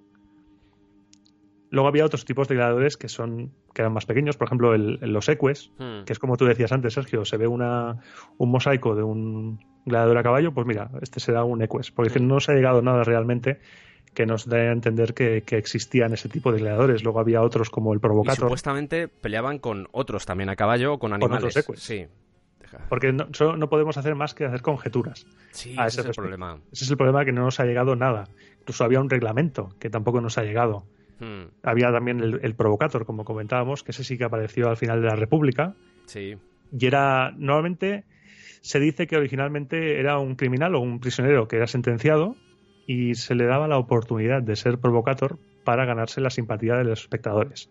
Hmm. Entonces el, el luchador iba provocando, iba, es que iba provocando, iba provocando ese, ese luchador, atacaba, retrocedía, atacaba, retrocedía, re- llevaba, llevaba una gran placa de metal en el pecho y solo luchaban entre ellos. Tú antes lo has dicho, los tracios, por ejemplo, que era un pueblo que fue conquistado por Roma. Eh, los oplitas, eh, los oplomacus, que eran los que estaban basados en los oplitas, por supuesto con las lanzas y con la espada. O sea, era... eh, los oplitas eran los griegos, para, para ubicarlo. Y al principio, me imagino que por todas esas conquistas que hacían en otros países, por muchos de estos gladiadores, pues directamente recogían parte de la esencia de la batalla o de la lucha que traían de sus países. Esos nombres poco a poco fueron evolucionando, estamos hablando de mil años, eso es mucho tiempo, y aparecieron, pues lo que decía Iván. Eh, también está por ahí, por ejemplo, a mí me gusta mucho el, los Dimacaerus, Los Dimacaerus también, que sí. luchaban con dos espadas o dos dagas. Eh, pero todo esto son interpretaciones, que es el gran problema de esto. Sí, Es decir, igual toda esta gente no existió y solo había dos tipologías, uno con red, que por cierto, hablando de red, y esto es algo muy gracioso, em, si miramos las representaciones que hay de los retiarius en los mosaicos, aparecen con todo menos con la red. sí. Porque yo me imagino que la red era muy complicada de dibujar o de hacer un mosaico y pasaban de poner la red. Pero me hace mucha gracia que dijeran, oye, no has puesto la red. No, es que no me sale. Hombre, pero intenta hacerla, ¿no? No, es que no, no me sale la red, no sé dibujar redes, ¿sabes? pero no aparecía con la red y me hace mucha gracia, es como, joder, tío. Era la época también, hay que entenderlo, no, no nos vamos a reír tampoco de, de esta gente.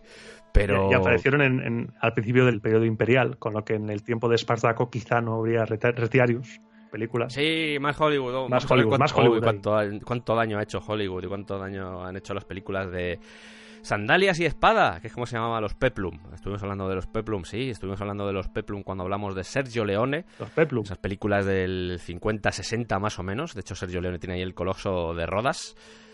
Que es, que es una película, es un peplum. De Rodas, y sigue un poco esto, entonces la gente tenía esta imagen, aunque es un, se mueve más dentro de la fantasía, dentro de lo que podría ser un peplum. Pero Ese género es delicioso. es si los peplum son cuanto menos. Es que después del éxito, eh, esto ya es otra historia, pero después del éxito que había tenido una película como Espartaco, pues obviamente en Italia dijeron. En Italia siempre han sido muy fans de las exploitation. Lo hicieron con el cine del oeste, lo hicieron con, con el cine de gladiadores. Bárbaros. Con los bárbaros. O sea, les ha gustado siempre mucho eso. Incluso eh, en los 70, si no recuerdo mal, también hubo otro exploitation eh, de gladiadores. Eh, hay una película por ahí de Grier. Esto ya hablo de memoria, del cine este exploitation. No sé, los exploitation siempre han estado ahí, el momento en el que algo funciona. Momento cine Sí, pero bueno. Y nos, y nos hacen el club. Y nos hace de club. Pero sí, eh, muchas tipologías, volviendo otra vez a los gladiadores, muchas tipologías de gladiadores, pero lo que mm, queremos sobre todo que os quede claro era que se emparejaban de la forma más espectacular posible. Esa era la idea y ese era el objetivo. Las tipologías ya entran un poco dentro de la fantasía, interpretaciones, etcétera, etcétera, pero sobre todo eso. Sobre todo los emparejamientos, que es lo que nos importa a, nosotros. Que os quede claro que eh, todo se hacía en base y buscando el espectáculo y que fuese una cosa divertida, que tampoco los combates acabasen en tres minutos, Que no fuera un rollo. claro, sino que fuera una, poco, una cosa un poco más larga, porque os podéis imaginar un tío con una red dando vueltas alrededor de otro, el otro atacando, pues eso llevaba su tiempo, atacando con un tridente, el otro de repente dándole cuando se acercaba, quiero decir, Una estrategia, un entrenamiento. Claro. Para eso entrenaban los gladiadores en el Ludus. Sí. Para las técnicas, cómo pelear. Además que, volviendo otra vez al libro, Gladiadores, eh, ahí podéis encon- encontrar información al respecto con una descripción de cada gladiador, con algunos eh, mosaicos, enjarrones, etcétera, pinturas, y podéis ver ahí que pues que había muchas tipologías, básicamente, era la sensación. Y ya que estamos hablando de gladiadores, ya que estamos hablando de tipologías de gladiadores, vamos a abrir eh, un melón, un nuevo melón, que es Venga. el melón de los gladiadores famosos, porque sí, eh, antes de, después de ver estos gladiadores famosos, ya iremos un poco a contaros dónde sucedía todo esto, porque em, queríamos dividir un poco el programa en una primera parte en la que os hablábamos de gladiadores y, y que quedara claro cuál era la figura del gladiador dentro de su contexto, pero después vamos a pasar a dónde sucedía todo esto, cómo era un espectáculo de gladiadores. Pero antes de eso, como os acabo de decir, vamos a hablar de gladiadores famosos, porque hay un listado de gladiadores famosos Top gladiadores más escalofriantes. Y yo creo que eh, una buena forma de empezar es con Priscus y Verus, que además combatieron en el Coliseo, en el anfiteatro Flavio, y que estuvieron dándose manduca durante dos horas. ¿Os podéis imaginar eso? La gente Curtiéndose el lomo ahí. durante dos horas. y al final eh, dijeron, oye, yo creo que en una de esas que estaban así enganchados dijeron, oye, vamos a parar esto que yo ya estoy aburrido. Y el otro tuvo que Es decir, que me los imagino lanzando los golpes ahí a lo, a lo desganado, ¿sabes? En plan. en plan cansancio, en plan... La espada cayendo contra el, el suelo y la gente, venga, venga.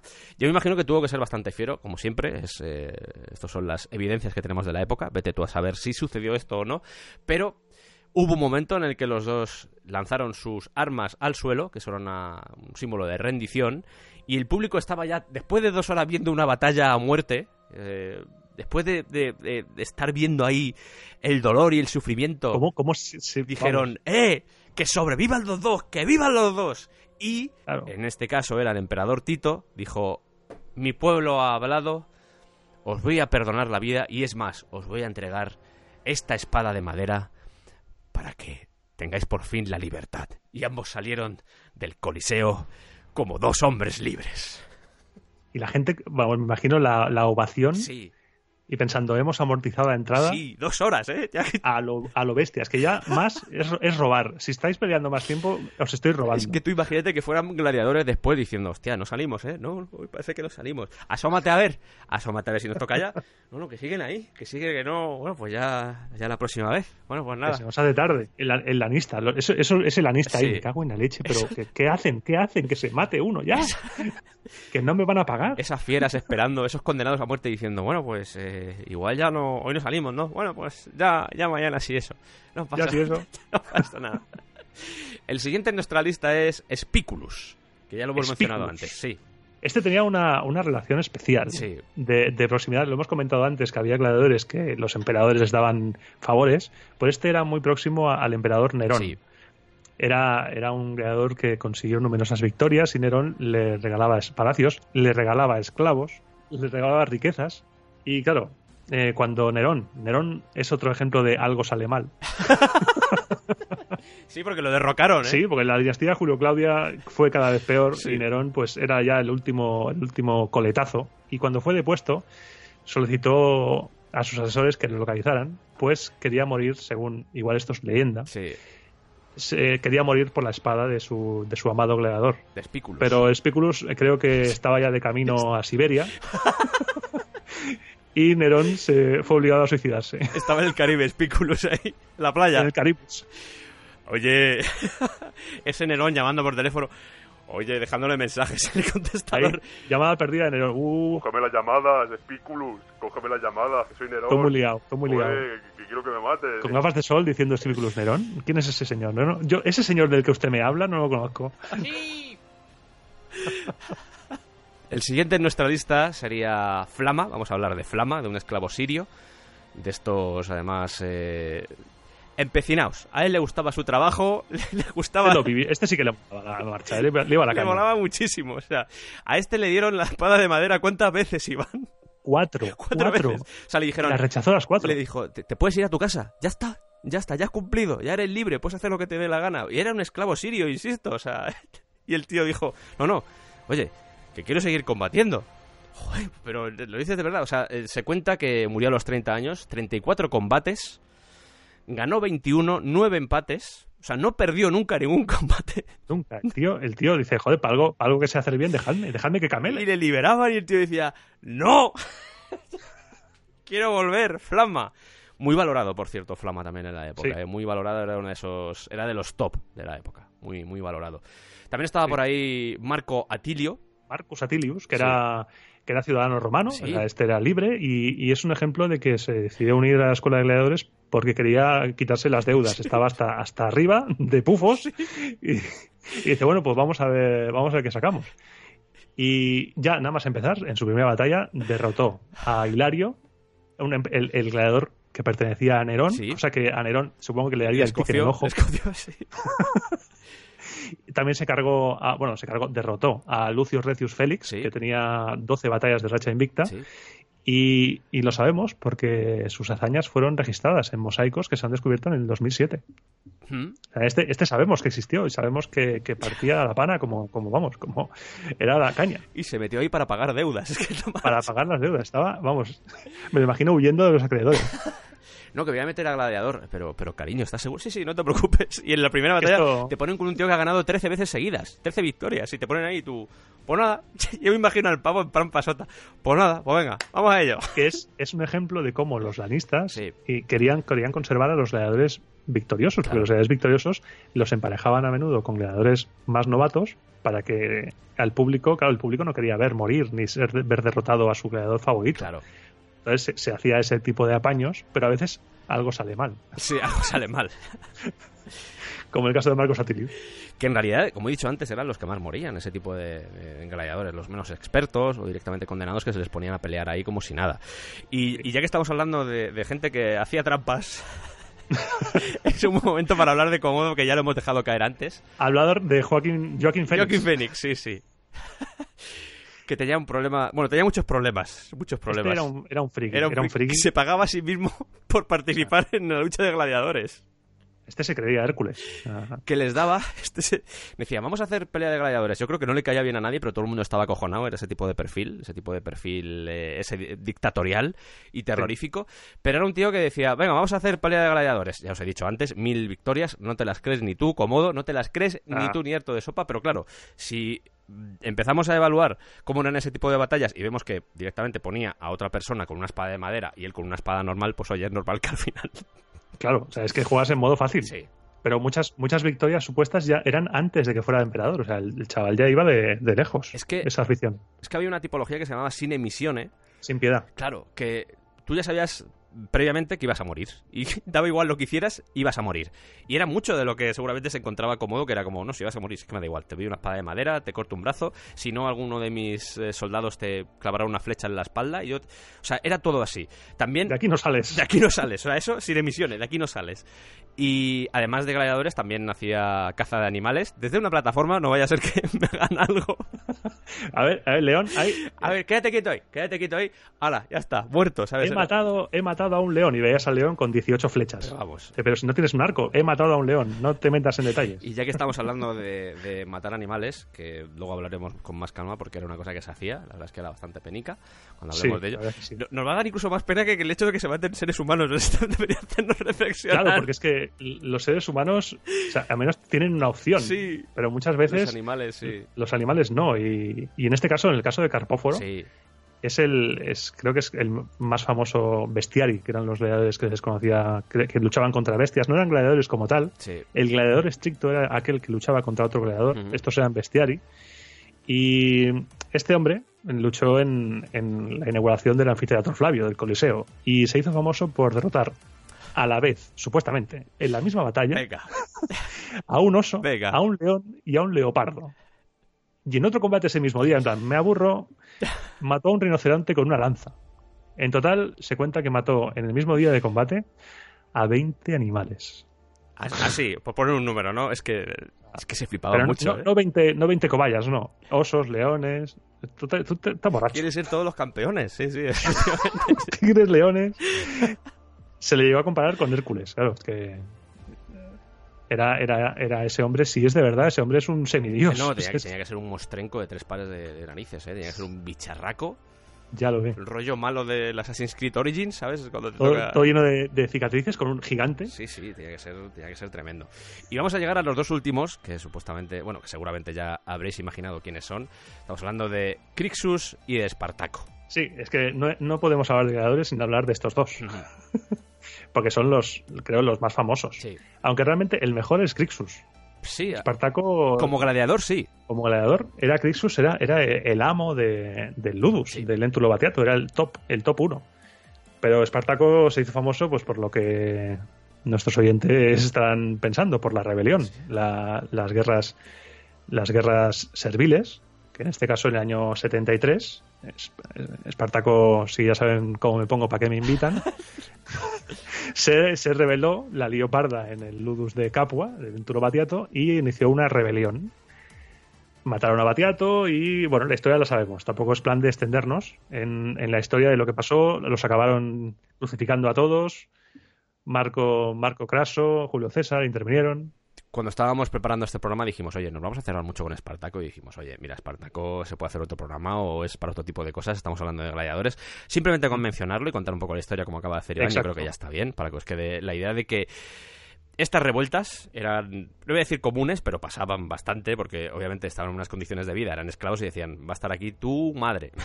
y la liaban es, es- la- se conoce como la tercera guerra servil, la rebelión de Espartaco. Claro. O sea, ya nos hace Ya una. había dos antes. Exacto, y a partir de esa tercera guerra servil, el, el sistema de seguridad en los anfiteatros veremos que cambia por completo. Porque en ese momento dijeron, ojo, ¿y si esto es peligroso? Entonces es cuando ya el ejército es responsable de, de- de proteger y de salvaguardar el orden en los anfiteatros. Mm. 70.000 esclavos se dice que se rebelaron en esa tercera guerra servil. A saber. Y 6.000 fueron capturados y crucificados eh, a lo largo de la Vía Apia a saber qué es verdad y qué es leyenda. Ahí está la película de Kiriki Douglas. Kiriki, Para- Kiriki Douglas, muy buena película. ¿Te gustan las almejas? Sí, película ¿Esa de escena? Stanley Kubrick, pero que no, no empezó a dirigir Stanley Kubrick, sino que tuve que recoger el testigo del el otro director, creo que era Anthony Mann, si la memoria no me falla. Ahí os quedáis. Sí, se peleó con. Parece ser que se peleó con Anthony Mann, se peleó con, con Kiriki Douglas. Kiriki Douglas. Y dijo Anthony Mann: Pues ahí te quedas. Ahí te quedas. Y fue cuando tuvieron que llamar a Stanley Kubrick para que hiciera la, la película. Muy buena película y que te muestra cosas como el Ludus, cosas in- Sí, sin, sin Sí. entrar en detalle, porque toda película de Hollywood busca más la espectacularidad que el, que el rigor histórico. Pero es, es- este tipo de películas son muy buenas para hacernos un poco a la imagen de la época. tela, reparto de lujo. Reparto de lujo. reparto de lujo. Sí. Sempronio con, con Charles Lawton. una película muy buena. A mí me gusta mucho. La tengo aquí en DVD. Igual la veo luego. me has picado, me ha echado el picorcito. ¿Te van a quedar ganas, Iván, de verla luego? Ya ves. A mí, a mí, a mí esta mierda me encanta. Yo es que soy un enfermo de, de todos estos temas.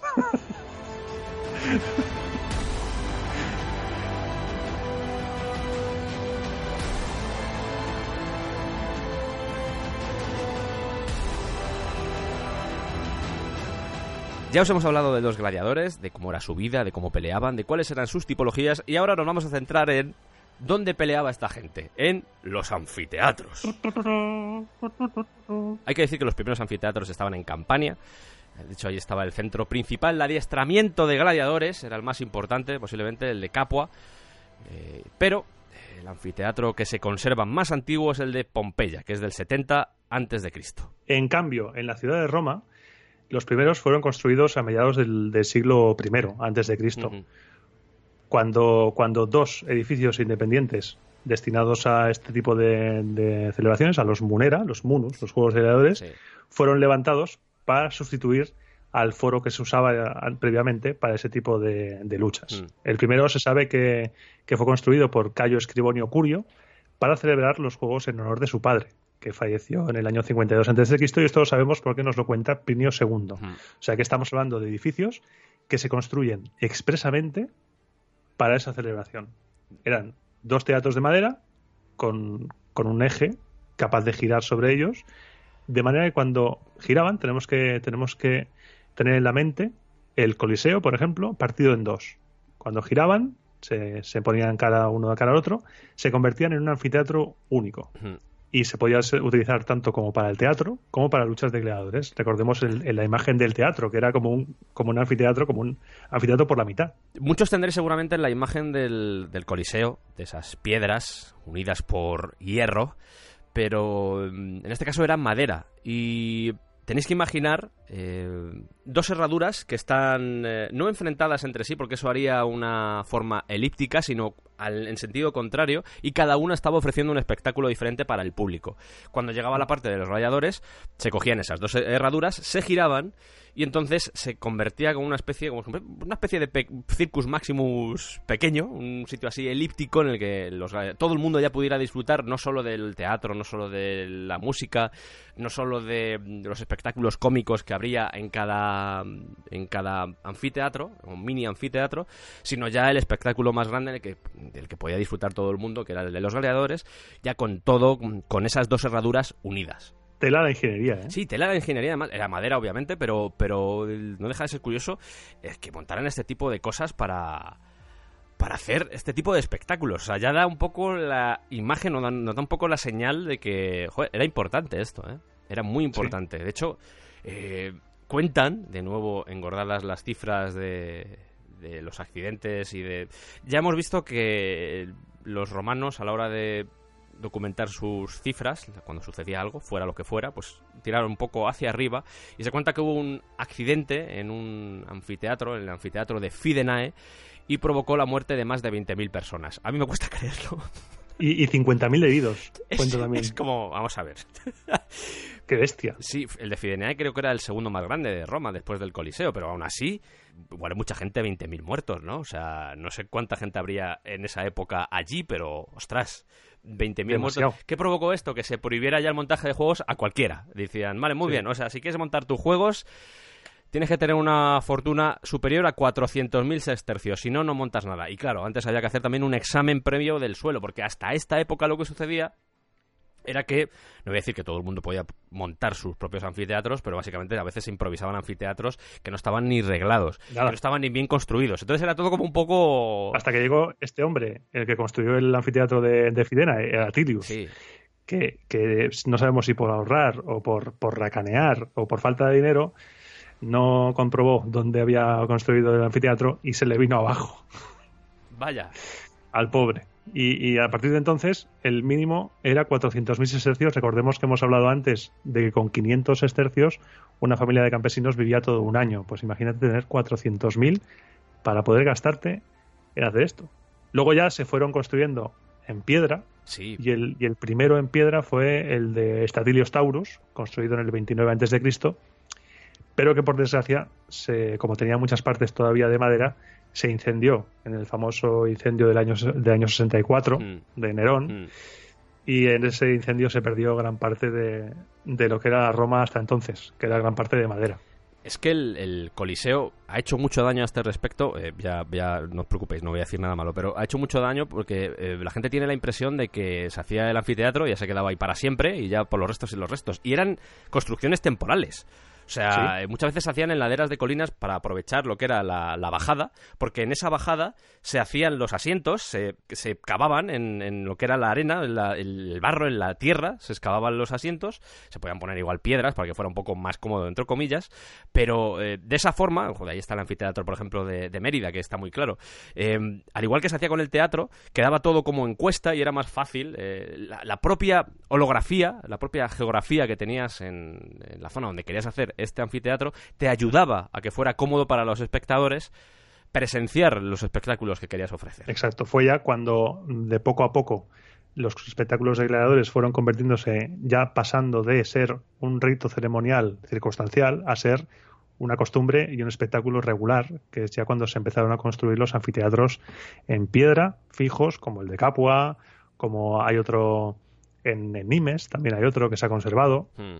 pero el mayor y más grande, el Coliseo. el Coliseo. Y, mm, aunque vamos a ir al Coliseo eh, después, simplemente así como un par de retazos, porque sirve también para otros anfiteatros de la época.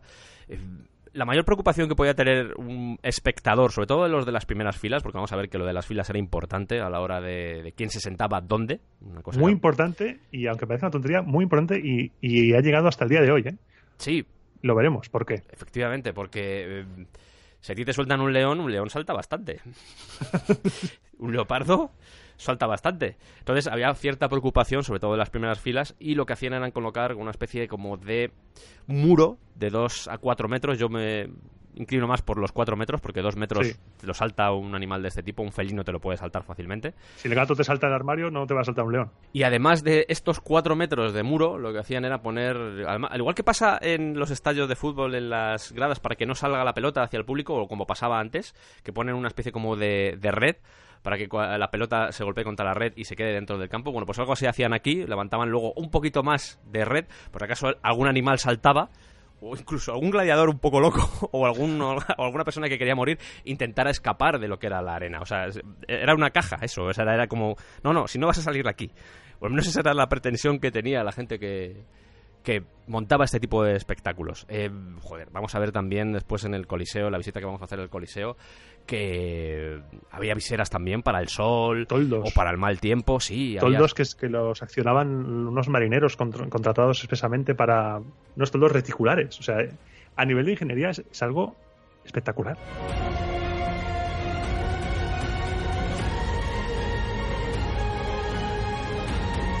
Estamos hablando de lo que es la grada, pero por supuesto, eh, la arena. La arena no era una especie como de plaza de toros eh, que era de arena, sino que era una plataforma de madera sobre la que se echaba la arena. Porque debajo de esa plataforma había cosas. Había cosas entre bambalinas. Había celdas, había pasajes, había vestuarios, había sitios donde estaban las jaulas de los animales. Todo eso estaba debajo y eso se ve muy bien, por cierto, en el Coliseo. Si ves alguna imagen actual, se ve que, o sea, que la gente que no lo conozca dice, pero, pero eso está construido, construyeron encima de la arena. No, no, es que la arena iba encima de eso. Eran Exacto. tablones de madera y encima iba la arena. O sea que... Hasta piscinas. Sí. Y, y es más, algunos usaban hasta arena de colores, que eso también ya era, venga, aquí al espectáculo, arenas rojas, arenas de ese tipo de colores. A Para... nivel visual debía ser increíble. Tenía que ser increíble, efectivamente, tenía que ser increíble. Vale, tenemos ya nuestro anfiteatro, pero ¿qué tipo de espectáculos había en los anfiteatros? Y vamos a empezar, sobre todo por dos tipologías, porque en la otra vamos a centrarnos, que es la de los gladiadores, pero también había unas cosas que se llamaban venatio. Los venatio era caza de animales, básicamente. Eh, mm, Sí. a los romanos les apasionaba la caza. Eh, es más, la caza estaba legislada. Se podía cazar de todo menos leones, porque el único que podía cazar leones era el emperador. Era el emperador. Estaba totalmente vetado. Sí, Las, las Venatio eran los espectáculos con animales. Podríamos englobarlo todo. sí. Desde presentación de animales exóticos, en plan, hostia, una jirafa. ¿Qué es eso? Pues mira, una jirafa. Presentar animales que no conocía. Tenía que ser flipante eso, ¿eh? Flipante. Entretenimiento con animales. De, de repente, claro, eh, a algunos animales se les enseñaban trucos y entonces Exacto. salían ahí a, yo que sé, por ejemplo, a elefantes, ese tipo de animales, pues se les enseñaban trucos y la gente aplaudía porque eran cómicos, se les vestían de cosas. Como el circo de hoy en día. Como el circo Eso sí que es como el circo de hoy en día. Sí, es es súper curioso. Eh, An- animales luchando entre ellos. alemanes, efectivamente. La, una cosa que se llamaba taurocatapsia. La torocatapsia es una lucha con toro que venía desde los juegos de toro de Creta, que se incluía en esta venatio y consistía en, en un acróbata a lomos de un caballo.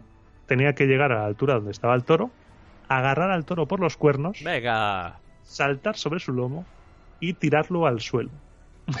al toro. El primero que, que puso este espectáculo, el primero que dio este espectáculo en Roma fue, como no, Julio César, muy, muy fan de, de dar cosas a la gente espectaculares. Sí. Luego había también caza de animales, Mm. como, como ciervos, cosas así, caza normal, que la gente podía ver, Ejecuciones. ejecuciones, lucha entre animales y venatores, Mm. y era un poco el menú del día. Podía ser todo eso, la venatio. Está leyendo elefantes bailando, monos sobre perros. eh, Sí, sí, era espectacular. Y las peleas entre animales, o sea, leones contra tigres, elefantes contra rinocerontes, tigres contra jabalís. Pero es, es, es muy duro, porque es que estaban encadenados, Sí. a veces para forzarles, y muchas de las peleas eran, eran un, un león contra un ciervo, cosas así, que era todo muy, muy brutal. El cebo directamente. Era el cebo. Sí, sí. Estaban los Venator, que eran los que cazaban los animales, los que luchaban con ellos. Mm. Más, sobre todo con arco, ese tipo, incluso posiblemente con lanzas. Y luego estaban ya, antes mencionábamos a, A los pobres condenados. a los... No, a los bestiari, a los bestiari. Claro, a los antes bestiari. mencionábamos a los bestiari, que eran diferentes. Aquí yo he encontrado dos versiones. He encontrado que el bestiari era el que se enfrentaba cuerpo a cuerpo contra un animal. Que antes hablábamos de Carpóforo, que se dedicaba a esto, que era un bestiari. Pero además de estos que se encargaban de, de pelear cuerpo a cuerpo con los animales, los bestiari yo he encontrado también que eran los responsables de animar el espectáculo a través de acrobacias con animales peligrosos. Sí. Eh, asistían también a los venatores, eh, pues yo me imagino que provocando a los animales, en plan para que el animal se encendiera y fuera, fuera al venator, incluso en las ejecuciones. Entonces, yo he leído que no iban armados, choca un poco con la otra versión de los bestiari, ya esto es lo de siempre, depende de quién era, sea el estudioso, donde lo leas, pues encuentras diferentes cosas, pero Diferente. sí. ¿Cómo provocaban a los animales? Pues con fustas, con antorchas, con ropas de colores, vaya, Vaya. rojo tal vez, o con camparillas.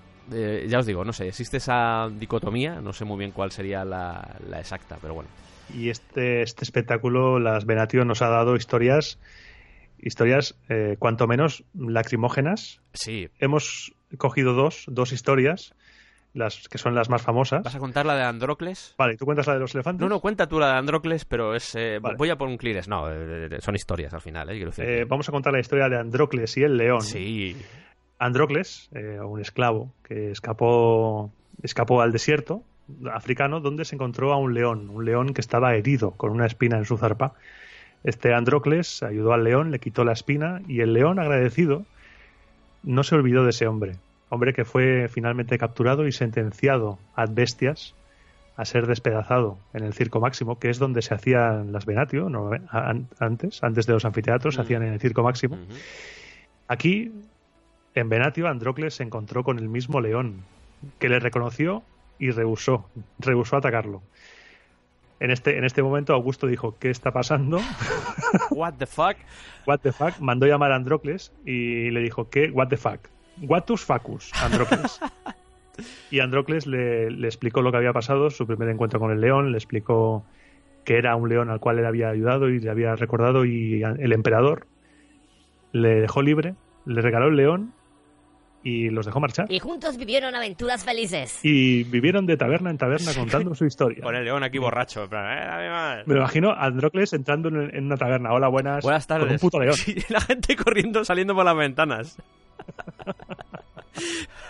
¡Hostia, el del león! ¿Sabes? Que viene el del león, vamos. Que no vamos. hace nada, que no hace nada, tío. Nano, que no hace nada el león, no os preocupéis, nano. Y luego tenemos ya la más lacrimógena. O sea, Sí. esta, es, esta es cariñosa, esta es bonita. La más lacrimógena, una historia de elefantes Sí. que fueron, comba- forza- que fueron forzados a combatir con hombres en, en Venatio, organizada por Pompeyo. Y mm, los elefantes de repente se arrodillaron como si suplicaran y lloraran pidiendo clemencia y eso fue en drama. La gente empezó a llorar, insultar a los organizadores de los juegos y claro, pidieron que se les perdonara y se les perdonó. Me cuesta creerlo, ¿eh? Me cuesta creerlo, pero es muy bonito sí. es que me está, qué calor hace que me está sudando. Madre mía.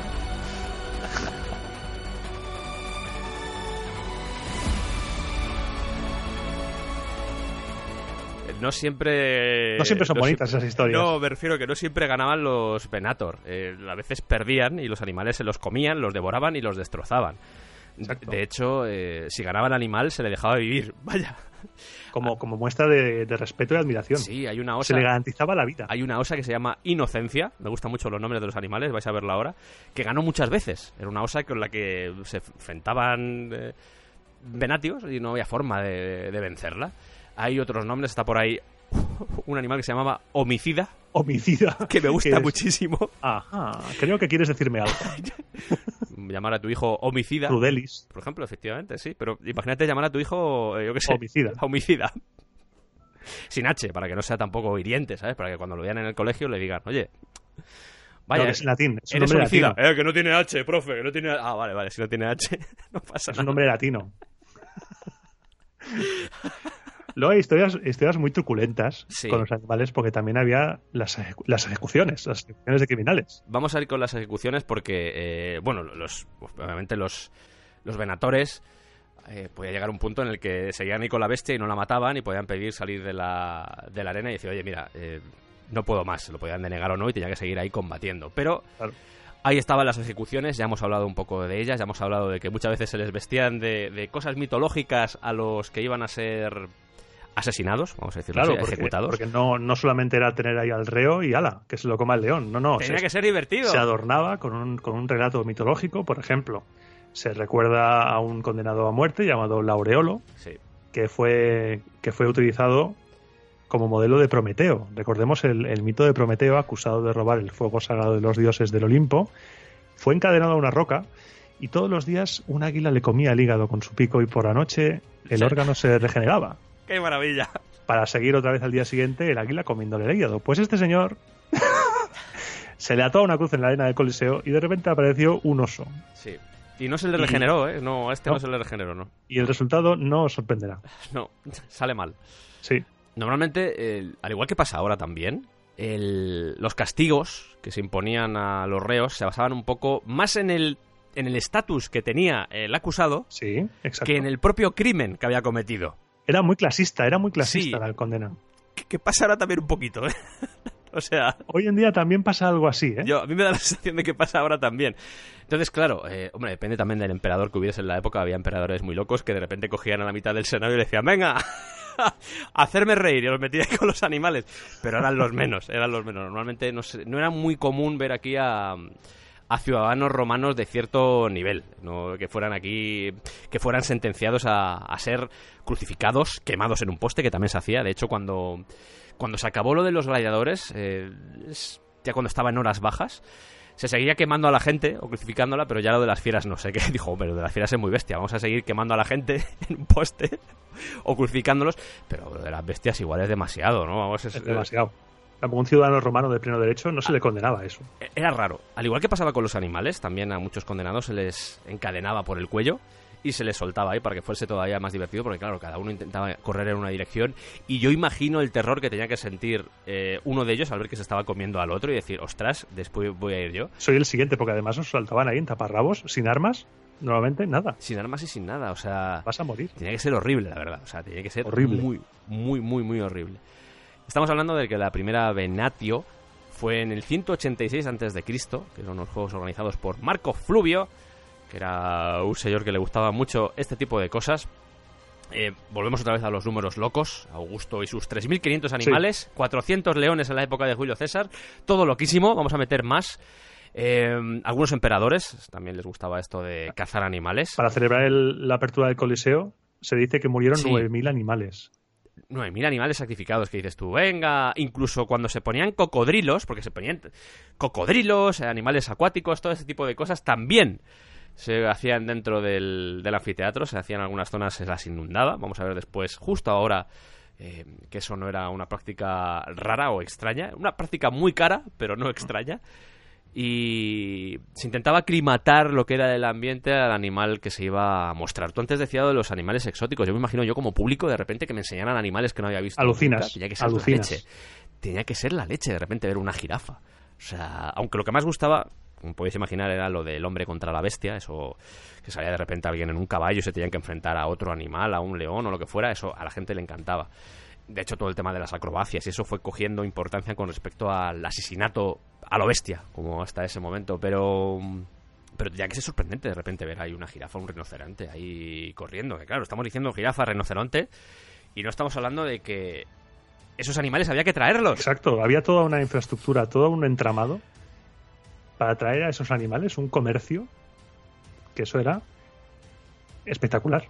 O sea, eh, para poder traer a, a una jirafa, recordemos que, que la, que la mayoría de romanos, por no decir casi todos, igual lo más exótico que habían visto era un jabalí. Sí.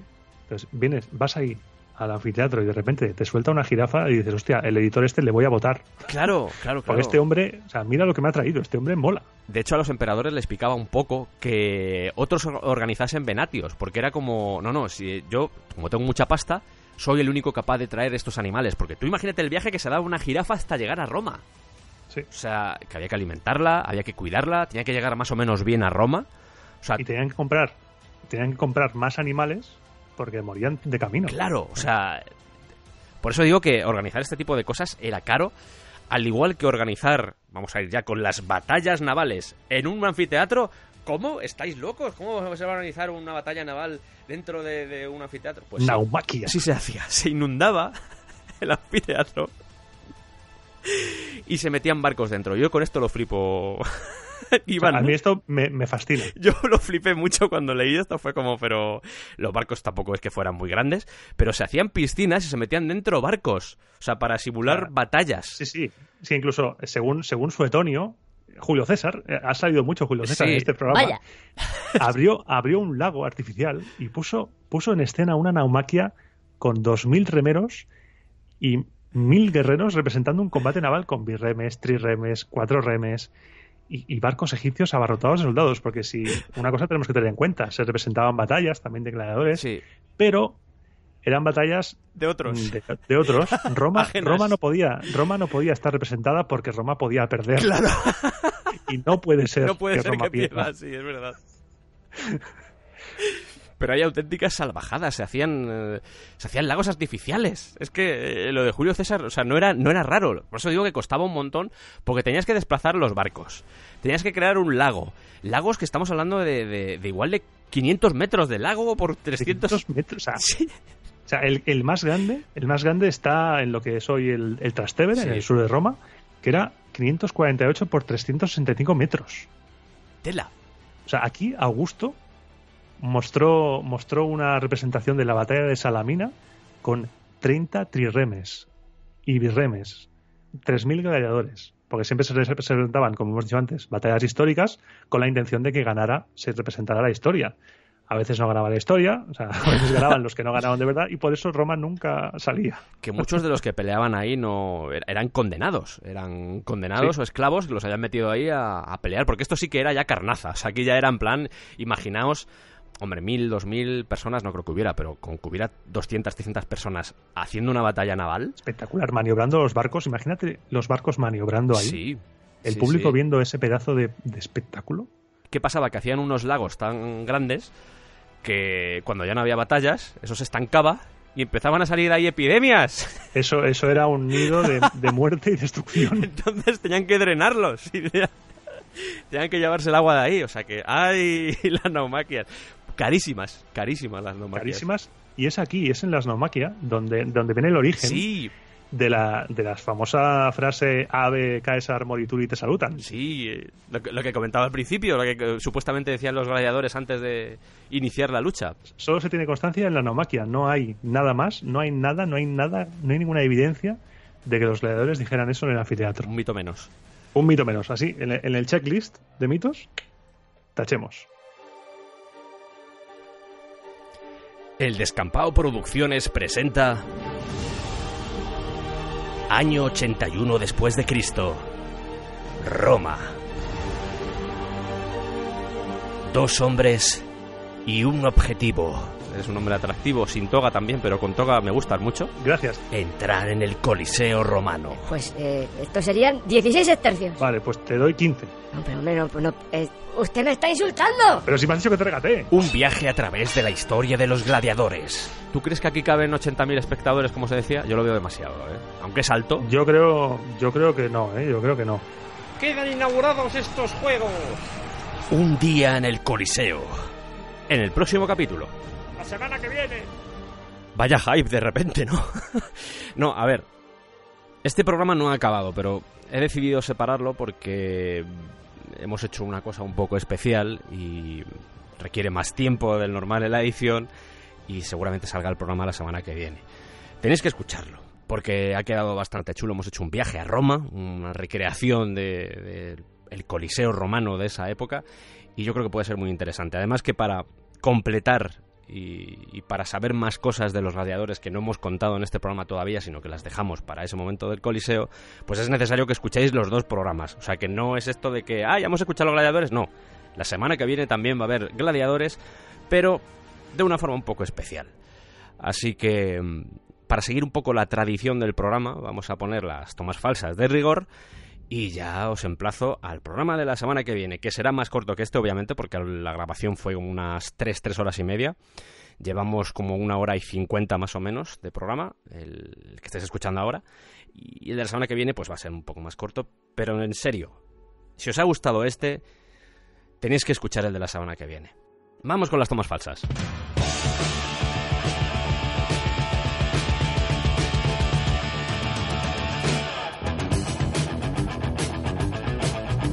Qué bien sabe el agua cuando lleva estancada durante una hora y media. Ya ves, bezoya. Yo bebo bezoya porque es buena para cabeza. Bezoyus. Bezoyus, cabeza. Bezoyus. Pijos bezoyus. Pi- Pijos bezoyus. bezoyus magníficos.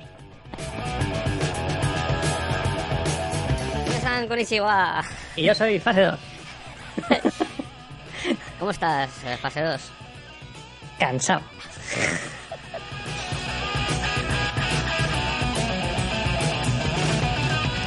Cuando has empezado he dicho, ¿pero qué está diciendo? Es todo mentira. Y luego has dicho, es todo mentira. Y he dicho, ah, bien. Bien, estamos. Imagínate que no, que no me he enterado de nada y estoy yo. Y tú. No, pero lo del pulgar no está... Y yo, como que no estaba claro, si, si lo he visto yo en Gladiator. Durante toda esta semana te he estado mintiendo como un perro y no he leído nada. Esto lo sé porque lo sabe en Gladiator. Y en Gladiator 2, que me he leído el guion. Y mata a Jesucristo. A nivel ¿De ingeniería? de ingeniería. Y, eh, iba a decir ingeniérico. Repasando un poco, eh, ya esto ya es mi historia en, en- en mi pueblo, en Cuenca. Cuando llegaba el verano, llegaban las fiestas del pueblo y se hacía una cosa en lo que era la plaza del pueblo. Eh, no teníamos plaza de toros, pero lo que se hacía era coger los remolques Ajá. y los remolques, juntando remolques con remolques, se hacía la plaza de toros. Pechito con pechito, remolque con remolque. Pechito con- remolque con remolque. Esa era la plaza de toros. Se tapaba la parte de abajo para que el toro no pudiese escapar, pero eso era la plaza de toros. Se hacía con remolques, tío. O sea, así como... El ingenio, el Sí, ingenio es como- humano. Es como... Y un poco decadente también, pero... pero... Sí. Iván, sí. Iván, Hola, Iván, ¿qué tal? Iván, ¿cómo, cómo estás? Aquí Hola, estamos. Iván. ¿Qué tal vas? Cansado. Hola, Iván. Escuchad el siguiente programa porque son unos juegos que he montado yo con mucho cariño y son unos juegos muy españoles, eh, muy bonitos, muy limpios y para todo el mundo, para toda la familia. Gracias y buenas noches. Skype.